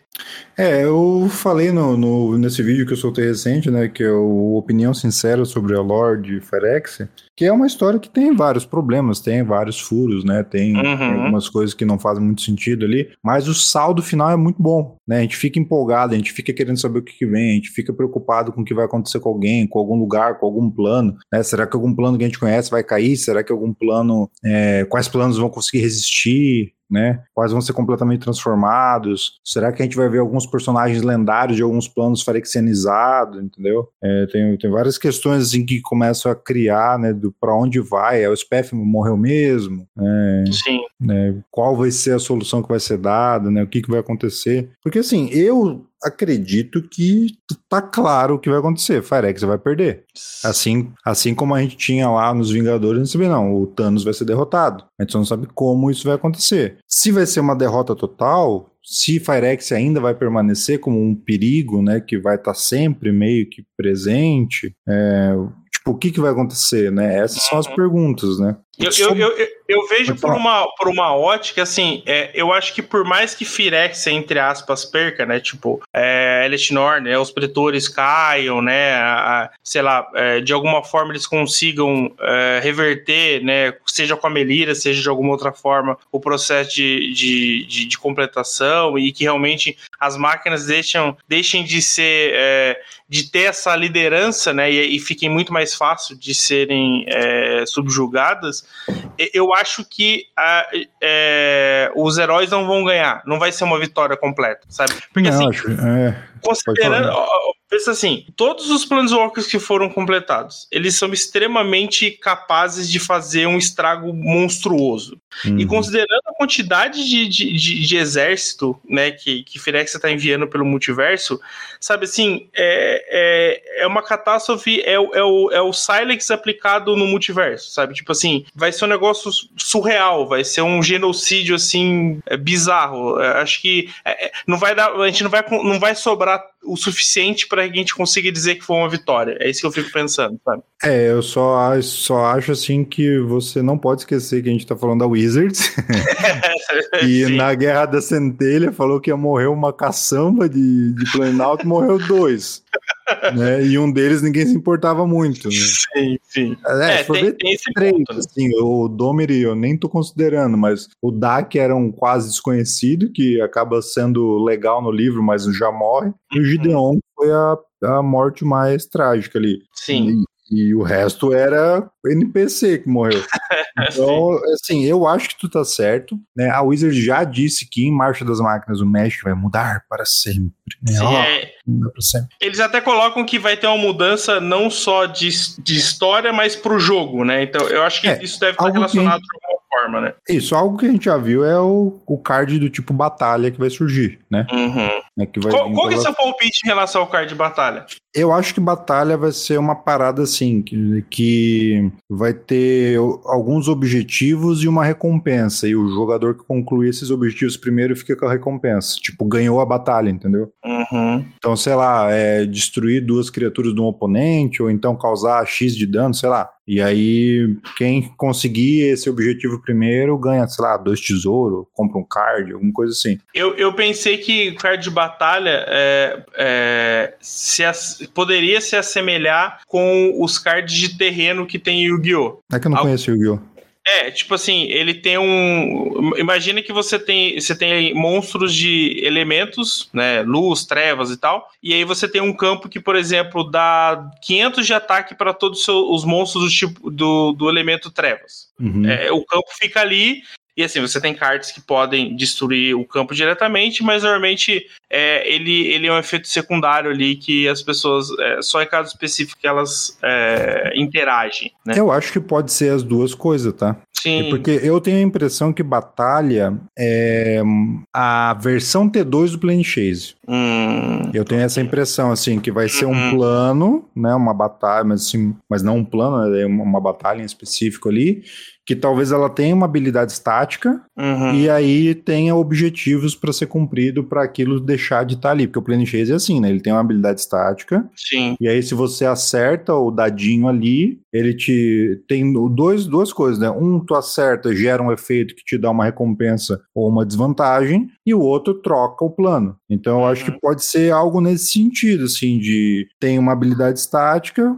tem alguns objetivos, e a hora que aquilo for cumprido, a batalha acabou. né? Eu tenho essa impressão, eu tenho essa impressão que vai ser algo que não vai ficar é, perene no campo pelo nome, batalha, né? Uma batalha é algo mais rápido, né? Não é uma guerra, né? Não é um Uhum. Tipo, é uma batalha ali, um negócio mais localizado, mais, né, com, com mais momentâneo, talvez. Eu tenho essa impressão, é um palpite, né, não faço a menor ideia, né? É, tipo, acho que a gente não teve dica nenhuma, né, de, de, disso, né? É. Na verdade, a gente só teve a, a, a, a ideia de que vai surgir por causa da Atraxa, Da né? E aí surgiu toda a dúvida, ah, é um erro ou realmente a carta existe? Depois o Maro é, confirmou, né, isso aí. Uhum.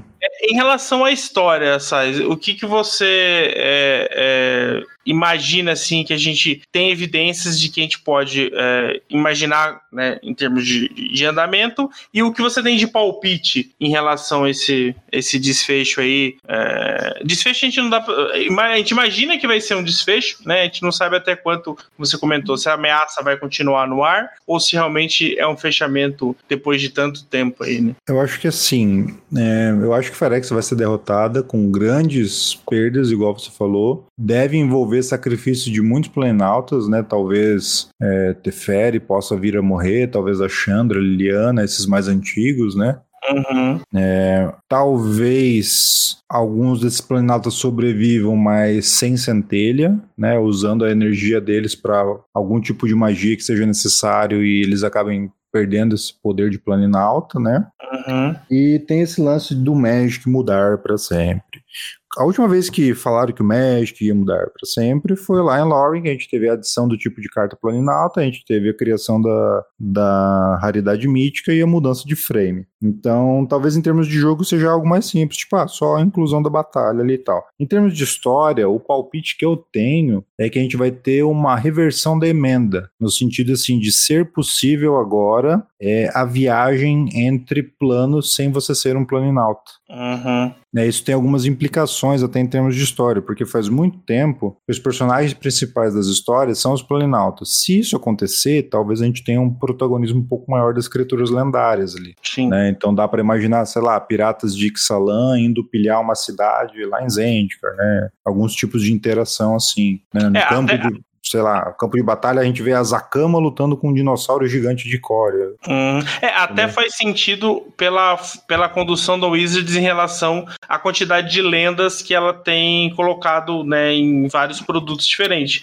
Até uma Sim. forma de linkar isso dentro da história, né? Porque a gente tem vários personagens que aparentam ser importantes dentro daquele, daquele contexto, mas a gente não tem é, nada né, sobre aquilo, né? É, e também eu acho que Marcha das Máquinas vai ser uma coleção com muitas lendárias e eles vão aproveitar para botar umas lendárias que a galera enche o saco faz tempo. Tipo, ah, vocês querem a Lara de novo? Estão querendo a Lara mesmo, mas, pô, a Lara é um saco, tem que lidar com coleção de três cores, aquela coisa. Então toma aqui, ó, uma carta nova do Rafik aí, pronto, tá aqui, pode pegar. Uma carta nova da Charum, tá aqui, ó, Ferexiano agora. E vai, ó, fica contente aí. E eu acho que talvez o que vai ser o grande ponto que vai causar essa mudança, para mim, né, a minha teoria é a Elspeth. Porque eu acho que a Elspeth, ela vai ser uma rima narrativa da Jéssica. Hum, Porque a Jéssica renasceu três vezes e a Elspeth, se voltar, vai ser a terceira vez que ela volta. Uhum. E no final da história da Jéssica, ela se sacrifica para conseguir concluir a emenda. E aí o Magic mudou para sempre. Né? A emenda foi alterada, os planinautas se tornaram uma outra coisa. Uhum. Talvez a Euspef, né, é que ela nasce, ela tem todas as aventuras dela inteiras, ela morre. Aí quando ela sai do submundo ali, é como se fosse um segundo nascimento, ela volta para o mundo dos vivos. E agora, entre aspas, até onde a gente saiba, morreu de novo. Sim. Talvez essa morte não tenha sido uma morte, porque até um, teve um inscrito meu que falou assim: até hoje o Silix só foi usado para destruir, mas ele é muito poderoso. E se ele fosse usado para criar, para salvar, para curar, entendeu? Uhum. Porque foram colocadas nele emoções, no caso do Urza, né? De remorso, de tristeza, tristeza pelo irmão, tristeza pela vida, tristeza pelo casamento ruim, tristeza por não ter criado o filho direito, pelas pessoas que ele matou na guerra. O Jace, ele colocou ah, o luto pela Vrasca, da vida que ele poderia ter tido com ela e não teve, a morte dos companheiros, o sacrifício de Mirrodin tomado. Então, só situa só coisas tristes colocadas no Silix. Hum. E se o Silix for colocado ali num- numa magia mais pensada assim para esperança, para amor e tal, entendeu? Preciso salvar o multiverso, né? Isso, é assim, tipo, acabar com a dor, acabar com o sofrimento, sei lá. Então talvez a Ospef possa ser esse personagem, que talvez até essa explosão que foi iniciada possa ter transformado ela nesse algo mais. E aí é possível que ela volte, né? né três vezes renascida, igual a Jéssica, e ela mais uma vez se sacrifique agora para dar fim a essa ameaça. Como isso vai ser, não faço ideia. Se ela vai explodir tudo, se ela vai matar os Phyrexianos, se ela vai usar aquela, tipo, se influenciar pela magia da Giada e usar uma grande magia angelical que vai acabar com a completação, não faço ideia, não sei. É, ela pode, pode até num- numa, numa situação viajada assim, ela se fundir ao próprio Silex, né? De É, alguma forma. tipo, ela se tornar assim uma espécie de deus, algo do tipo que vai conseguir curar o multiverso e talvez essa cura inclua, né, a emenda sendo não, não diria revertida, mas o seu principal efeito ali, eu acho que sim, os planinautas vão continuar sendo o que são, não vão voltar a ser deuses, mas talvez tendo essa possibilidade agora de portais poderem ser abertos, né, e ter um trânsito maior entre os planos. É, um- porque- é, um, é um reset de algumas coisas, né? É, e isso eu acho que até pra Wizards é bom, tá ligado? Porque imagina assim, pô, eles não estão afim de fazer uma coleção de Alara e não estão afim de fazer uma coleção de Lauren. Por N motivos, não vendeu bem, é complicado, sei lá. Pô, Uhum, bota uma coleção que é esses dois planos interagindo e deu. Sim. Então eles conseguem resolver vários problemas, assim. É, eles, eles, eles vão parar de ter uma porrada de limitação, né? Em relação É. à construção de edições e, e histórias no final, né? Porque se a gente for pensar, ah, é mais ou menos pra onde o Magic tem pra ir agora. Porque, pô, a gente tá falando de um jogo de 30 anos e a gente tá tendo uma conclusão de uma história aqui enfrentando um inimigo clássico, né? Um Uhum. inimigo antigo, né? Bem, bem antigo. E, bom, tem que parar em algum lugar e tem que ter uma mudança. Sim, é, é- é- essas questões, com certeza, elas impactam porque era uma época que não se pensava num. é, eu, eu- eu imagino, né? Quando, por exemplo, teve a primeira invasão ferexiana, sei lá, eu não lem- não lembro em que ano do Magic foi, mas é, não se imaginava ter essa construção toda, esse arco todo, essa, essa continuidade de histórias. Né? Sim. E aí você precisa realmente é, ter um, uma, um momento onde você fala assim, não, peraí, isso é realidade e eu preciso pensar nos próximos 30 anos, né? Uhum. E porque antigamente o Firex queria porque queria dominária. Uhum. Em específico, era uma, uma ambição pessoal do Yawgmoth dominar a Dominária. Sim. Agora já é diferente, tanto que na primeira carta da Elesh, o flavor dela diz. Jing Taxis fala sobre outros mundos. Se o que ele estiver falando é verdade, a gente tem que levar a glória de Firex a eles. Porque é isso que torna a Elesh uma vilã legal também. Pra ela, ela tá sendo a salvadora. Uhum. Ela tá falando, ó, por que, que você tá se preocupando com morte? Tá se preocupando com doença, né? Com envelhecimento. Aqui, ó, vem pra cá. A gente Sim. transforma você, você vai se tornar uma forma evoluída de vida. Não, então, eu, eu acho sensacional. Sim. Eu acho é. sensacional a construção de uma personagem é, é, é enviesada para Mana Branca. Sim. Eu achei isso sensacional. Ela tá salvando os outros, né? A questão da comunidade, que é algo bem claro do branco, né? né? E ela para ela, ela tá levando essa salvação. Sim. Então é isso que é legal dela também, porque uhum. esse, o, os vilões mais legais são aqueles que te deixam em dúvida se eles estão certos ou não. É, é, ela consegue levar o, o Thanos da vida, né, é, para um, um outro nível, né? Porque ela, é, ela, ela, tem o, a questão religiosa também, e, e, e isso é, potencializa né, o que ela quer passar, a mensagem dela, né? É, e aí entra, a gente consegue até relacionar com a realidade. Tipo assim, ah, é, igrejas que vão em aldeias indígenas, né? Uhum. Tipo, eles acham que estão fazendo a parada super correta, né? Então, às vezes, levam remédio, levam comida, ajudam com algumas coisas e tal, e aproveitam para fazer aquela pregação da palavra. Daí já vai ter gente que vai dizer, não, peraí, com isso eles estão apagando a cultura deles, né? Estão apagando, uhum. né? Então, assim, gera esse tipo de discussão. Sim. Então, esse tipo de vilão que gera esse tipo de ambiguidade é o mais legal. Então, a Elash, eu acho que ela deve ter algum momento ali também, né, de, de apoteose ali, de ela se tornar algo maior, talvez, do que ela já é, e daí tem que ter algo tão grande quanto ela para derrotar, que tudo indica que é os PF. E até esse é um dos argumentos que nem fui eu que pensei, foi um inscrito também em comentários no, no canal, que ele falou assim: é, o medo da Eleste sobre os PF não foi justificado ainda. Uhum. E talvez isso sirva como argumento para a volta da PF também. Sim, é, ficou é, muito mal contada, é, né, essa parte. Tipo, a gente teve todo um conto da Eleste com a Shioka azucrinando ela com a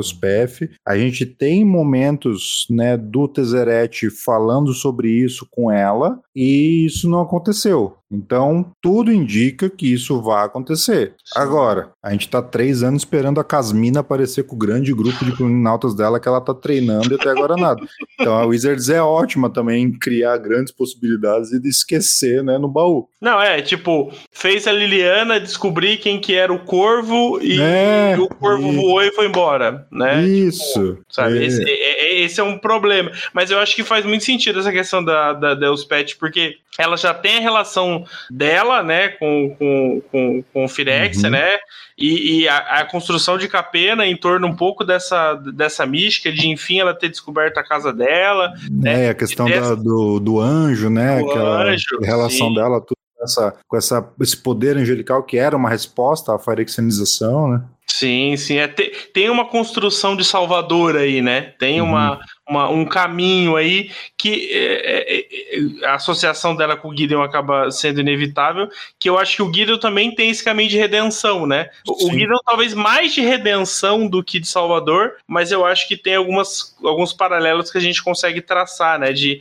de, de sempre estar tá resgatando esse passado dele, né? E aí foi mostrando e foi construindo ele até ele chegar no, no, no herói que se sacrifica, né? E aí a gente também já tem um outro ponto, que é o SPF já tem uma substituição substituta, que é errante. Talvez Sim. durante a guerra algo aconteça que ela consiga ser curada nessa né, questão da, da centelha dela e, e ela possa se tornar esse personagem, porque ela vai se tornar esse personagem que é a heroína de combate físico. É errante em termos de combate físico, ela é muito forte também. Sim. Né, ela também, ela tem, a gente tem imagens dela lá decapitando, por exemplo, um eterno gigante lá em Guerra da Centelha e tal, e decapitando um puta dinossauro em Icória. Então, assim, ela, ela quase mata o Jing Taxis num golpe só. Uhum. Né? O cara que é um pretor e é o mais metálico dos pretor. Ela quase abriu ele no meio. Então ela tem essa, essa característica de ser uma combatente física para poder ser essa substituta Deus PF, caso ela venha a se sacrificar, né?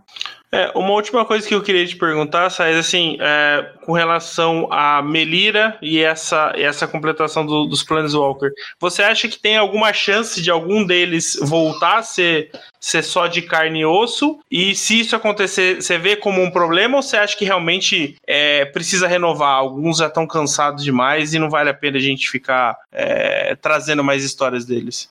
Eu acho que mortes, quando acontecem, elas têm que ser definitivas, senão se torna aí Marvel, DC, que a gente nunca se importa quando alguém morre, porque a gente sabe que daqui a pouco volta. Uhum. Então, a Melira já foi colocado que ela tem dificuldade de lidar com esse novo, novo óleo e tal. Eu não acho que ela vai ter algum papel crucial. Eu acho que o que pode acontecer com os planinautas é de duas uma. Ou eles se livram desse controle mental ferexiano e vão ter que aprender a viver com esse novo corpo misturado, Uhum. né? Ou eles são curados e perdem a centelha, né?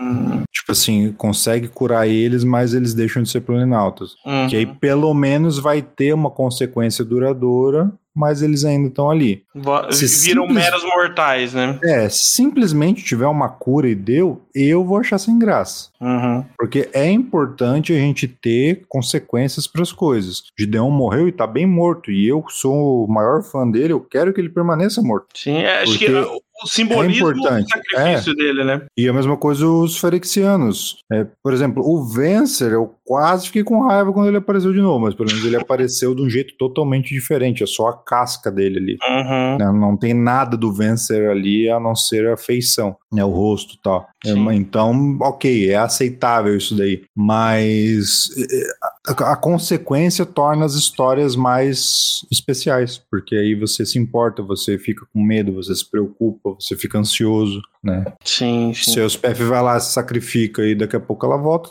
também não tem graça. Sim, com certeza. Então eu acho que esses que caíram pra Firex, eu acho que eles podem ter algum tipo de redenção no final.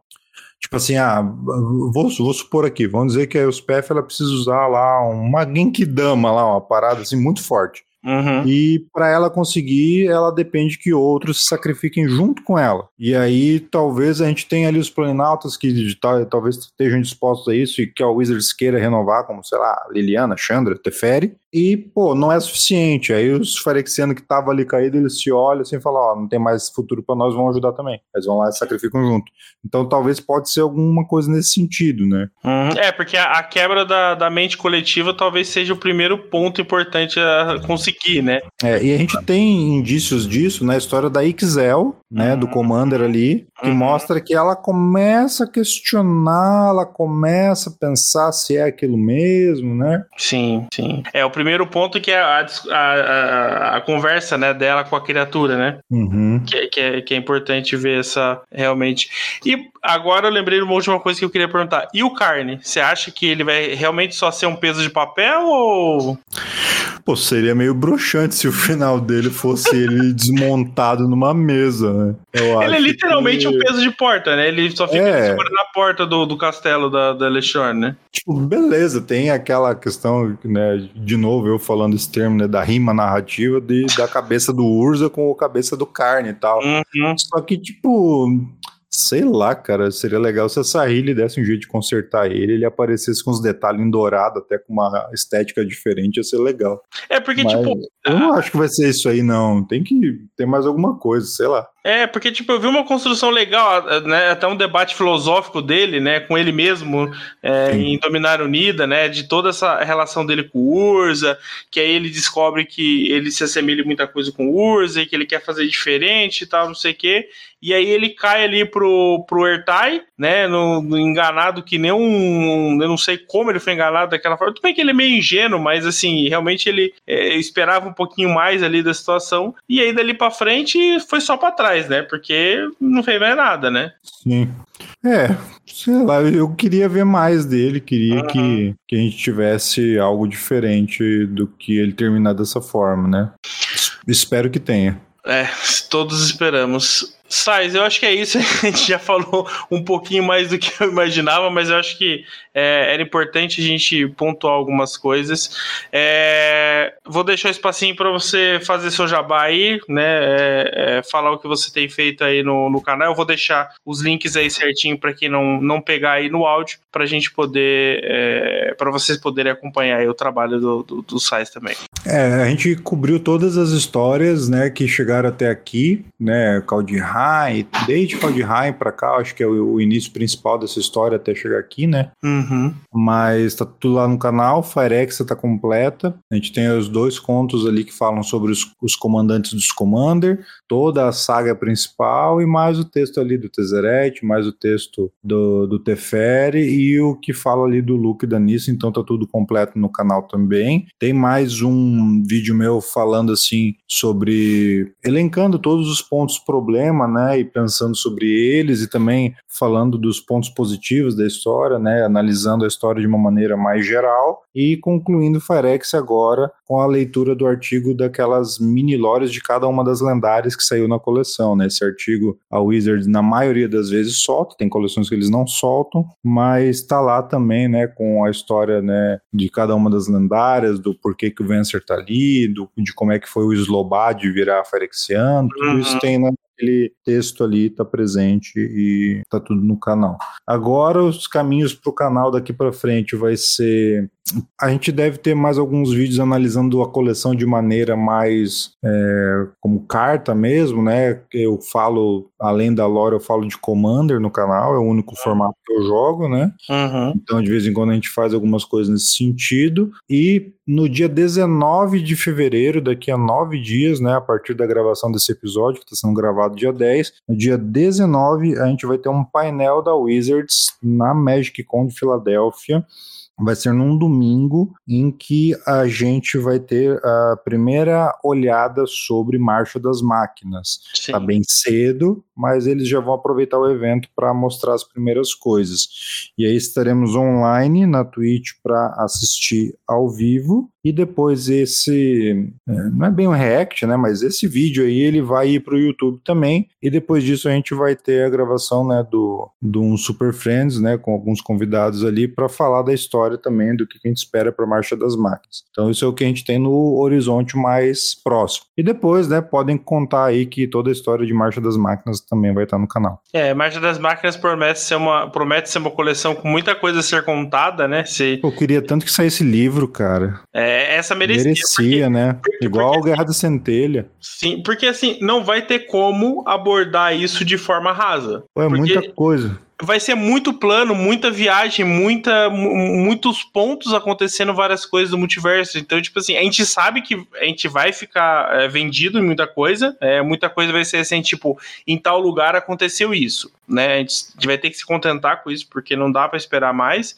Mas, tipo, você sempre comenta, né? É, cinco histórias por coleção é muito pouco. É, sabe? e. Ainda até... perde tempo com coisa desnecessária em algum desses capítulos, sabe? É, eu reforcei isso no nesse outro vídeo ali que eu falei, porque assim, o, a, sei lá, maior, não vou dizer que todos, mas a, a maior parte dos problemas que essa história teve é o fato de ter pouco espaço para escrita. Uhum. Né? A escritora não consegue fazer milagre. Ela vai Sim. ter que fazer escolhas ali do que botar ou não, porque não vai caber tudo. Então seria muito legal se Marshall tivesse um livrinho, cara. Pô, porque Guerra da Centelha deu para desenvolver várias coisas assim que talvez não fossem tão importantes, mas que é legal de tu ficar sabendo. Sim, o destino de algum personagem, é. algum, algum, algum é, alguma coisa antes que explica por que que tá acontecendo aquilo.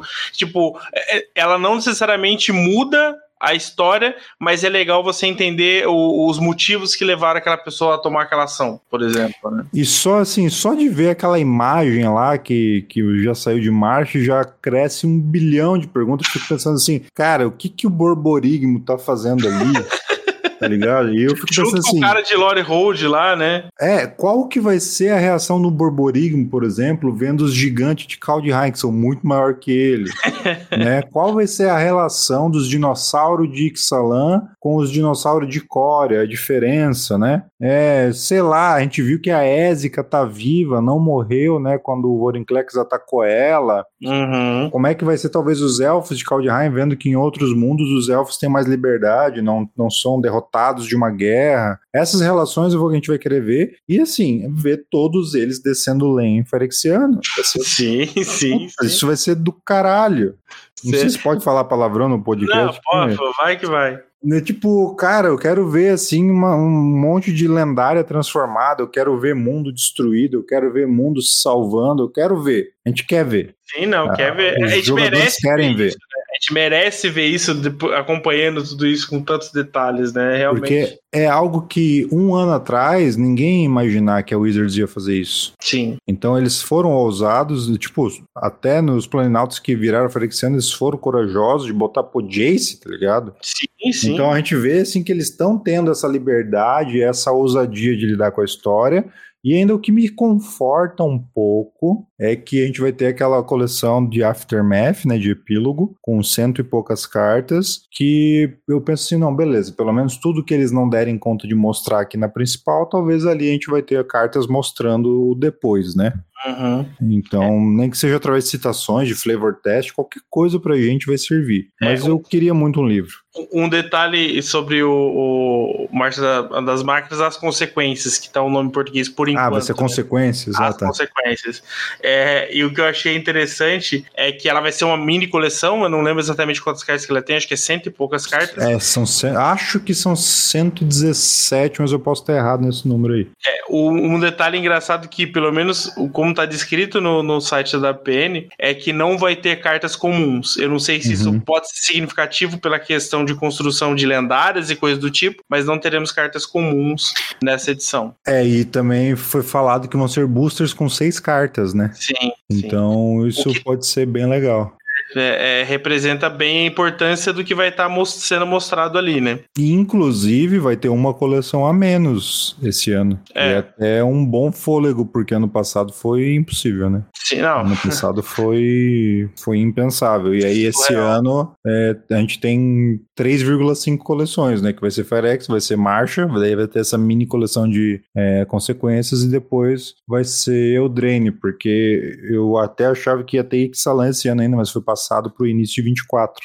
Sim, sim. É, ele então, tava para. Um alívio. É, devia estar tá para dezembro e acabou. E isso foi um dado interessante porque realmente foi mudado. Na primeira live de. Da, da, da, do, da acho que foi de Firex, eu acho, ou de foi, Guerra dos é. Irmãos. Tava como, como final de 2023 e na, na, na mais recente já tava 24, como início de 2024, né? né? Então, alguma até coisa porque, mudou nesse caminho. Até porque, vamos ser sinceros, né? Final do ano, ninguém vai falar nada além do Senhor dos Anéis. Não. Então não. é até bom que eles não lancem, porque eles sabem que qualquer coisa que eles lançar vai ser engolido por Senhor dos Anéis. Pode ser ter dois, ainda mais, mano, e ainda mais Senhor dos Anéis sendo válido no Modern. Você é, imagina cara. a cura que vai ser isso, cara. Cara, se o Warhammer for sucesso de venda, Senhor dos Anéis, eles vão ficar puto de não saber o que fazer com tanto dinheiro. Sim, sim. É, vai vender é, demais, demais, sim, demais, demais, demais. Não é nem imprimir dinheiro, é fazer barra de ouro direto. É, é, cara, vai ser o evento do ano, vai ser isso aí. Sim, não tem, não, não tem. Tipo, tudo isso no mesmo ano ainda, né? Nossa, que loucura. Loucura. Sais, foi um prazer conversar com você Valeu. novamente aí. Eu agradeço muito a sua, a sua presença. E aí, provavelmente, a gente deve se encontrar daqui a algumas semanas já falando de Marcha das Máquinas, cara. Um abraço. depois de marcha, pode chamar que tamo aí. Tranquilo, cara. Valeu, um abraço e até a próxima. Valeu, valeu. Fase final. Para você que já está de saco cheio. Muito bem, meu caro Matheus. Mais uma semana. Obrigado aí. Durante a semana você conseguiu gravar com os Zés, quebrou um galhão aí. Espero que o pessoal tenha gostado. Eu não conheço a história. Eu li, eu, eu lembro de ter escutado uma parte de Guerra dos Irmãos. Hum. Não, eu escutei Guerra dos Irmãos inteira. É, é, com os As contando, né? Eu digo Sim. escutei porque eu escutei da forma de podcast mesmo, mas ainda nada de é, Firex é tudo será um. Então eu vou aproveitar e escutar em forma do nosso podcast aqui. Mas lógico, fica a recomendação aí para todo mundo seguir o formato For Fun, né? E mandar uma mensagem lá, segue o Zé no Twitter também. Ele é um cara muito empolgado com o Magic e super didático nas explicações dele. Obrigado, viu, Zé? É, o Sais aí foi mais uma vez ajudando a gente. É, foi, é, realmente uma aula conversar com ele. Ele é um, é, né? ele, ele é um cara que ele, ele, ele se prepara para falar sobre o assunto, sabe? Então, assim, ele acompanha isso com frequência. Então, ele, ele, ele não tem aquela quebra, sabe, de, de contar uma história e tal. Ele realmente é algo muito fluido ele, ele explicar as coisas e, e é, é, gostoso conversar com pessoas assim, sabe, que, que tem esse conhecimento todo. Então, a, as coisas começam a fazer sentido, sabe? Você começa a puxar ali, ele começa a puxar as informações e explicar é. para você, ah, por causa disso, por causa daquilo, ah, não, mas teve aquele fato que aconteceu em tal lugar, sabe? Então, assim, é, é, é muito bom. para mim que tá conversando já é bom, imagino para vocês aí que, que estão só ouvindo. E então, de novo aí, obrigado pelo, pelo pro Sais aí pela paciência e tudo mais. E realmente foi uma aula. Esse lore tá, tá, tá muito bom, inclusive até recomendo é, que vocês ouçam, é, que vocês assistam o vídeo dele é, ele faz um, um, um, uma coletânea de informações ali em relação ao lore. Não é um resumo da lore, é o que ele achou de como a lore foi contada. Então é uma avaliação aí que ele, que ele fez. Então fica essa recomendação aí pra gente, para vocês darem uma, uma assistida nesse vídeo aí. Boa, ele. E a frase da semana é do Felipe, nosso ouvinte, que falou: Nossa, que coleção estúpida. Mas é referente a Eldraine, tá? A gente teve um flashback ali lançando é uma metralhadora de cartas fortes e quebradas de Eldraine, né? A gente foi lançando uma depois de outra, depois de outra, né? Nossa, Sim. coleção estúpida. Fato. Sim, Acho que não é só dele, né? A frase é. Não, não, não, é, é. E não é nenhuma hipérbole, né? Foi realmente absurdo. Não, não, sim. É, eu, eu acho que essa é, é a gente estava Acho que foi quando a gente estava falando de cubo, eu acho, que aí começou a, a sair. Eu, eu, não lembro qual foi o contexto, e aí começaram a puxar. Ah, mas essa carta é, essa carta é quebrada. Ah, é de Eldraine. Eu acho que era de terrenos, né? Até, até os terreninhos comuns eram bons. Sim, sim. Santuário Místico é de, de, de Eldraine, sabe? tipo, é ridícula a carta. Absurdo. Sabe? É, Bom, então, assim... e, e é super justa a frase dele, né? E por fim, a, a, o quiz da semana, ele, você lembra qual foi o primeiro Duel Deck? Cara, eu tava me esforçando aqui para lembrar do primeiro, mas é, não, vou, não vou nem chutar porque eu vou errar. Elfos versus Goblins. Cara, Lembra? Esse estaria no, das, das, três opções que eu falaria, mas, mas acho que eu não, não, não, não, não acertaria. É, eu lembro que a primeira vez que a gente viu, falou, pô, que é essa? Né? que, que, produto é esse? Vinha o Siege Gang Commander na, na capa, né? Era, uhum. Eram tempos mais inocentes, né? Hum. O produto Queria que nós vo vo voltarmos, né? Nesse, nessa época. Investir em terrenos. Mas é isso, meu caro Matheus. Nos despedimos por aqui. Voltamos semana que vem com o resultado do Pro Tour, ou melhor, ongoing, né? Lá no domingo à noite a gente tenta falar do resultado do Pro Tour se já tiver definido, né? Sim, sim. É, e vamos torcer para alguma inovação, talvez, alguma coisa nova no, no Pioneiro. Né? Sucesso de brasileiros no top 8 também, sempre bom ver. Sim, realmente vamos torcer bastante aí para que a gente, nessa nossa volta né, ao Pro Tour, que a gente consiga é, trazer coisas boas, ver coisas boas aí de brasileiros. Boa, então é isso. Boa semana para todo mundo. Falou. Valeu, galera. Lembre-se, código Hackers na Liga Magic no Marketplace, acima, nas compras acima de 100 reais, você concorre em dobro aí a 40 bundles de, de One. Boa, Valeu, muito galera. obrigado para todo mundo que tem lembrado da gente aí no, ao comprar na Liga. Valeu, gente. Valeu.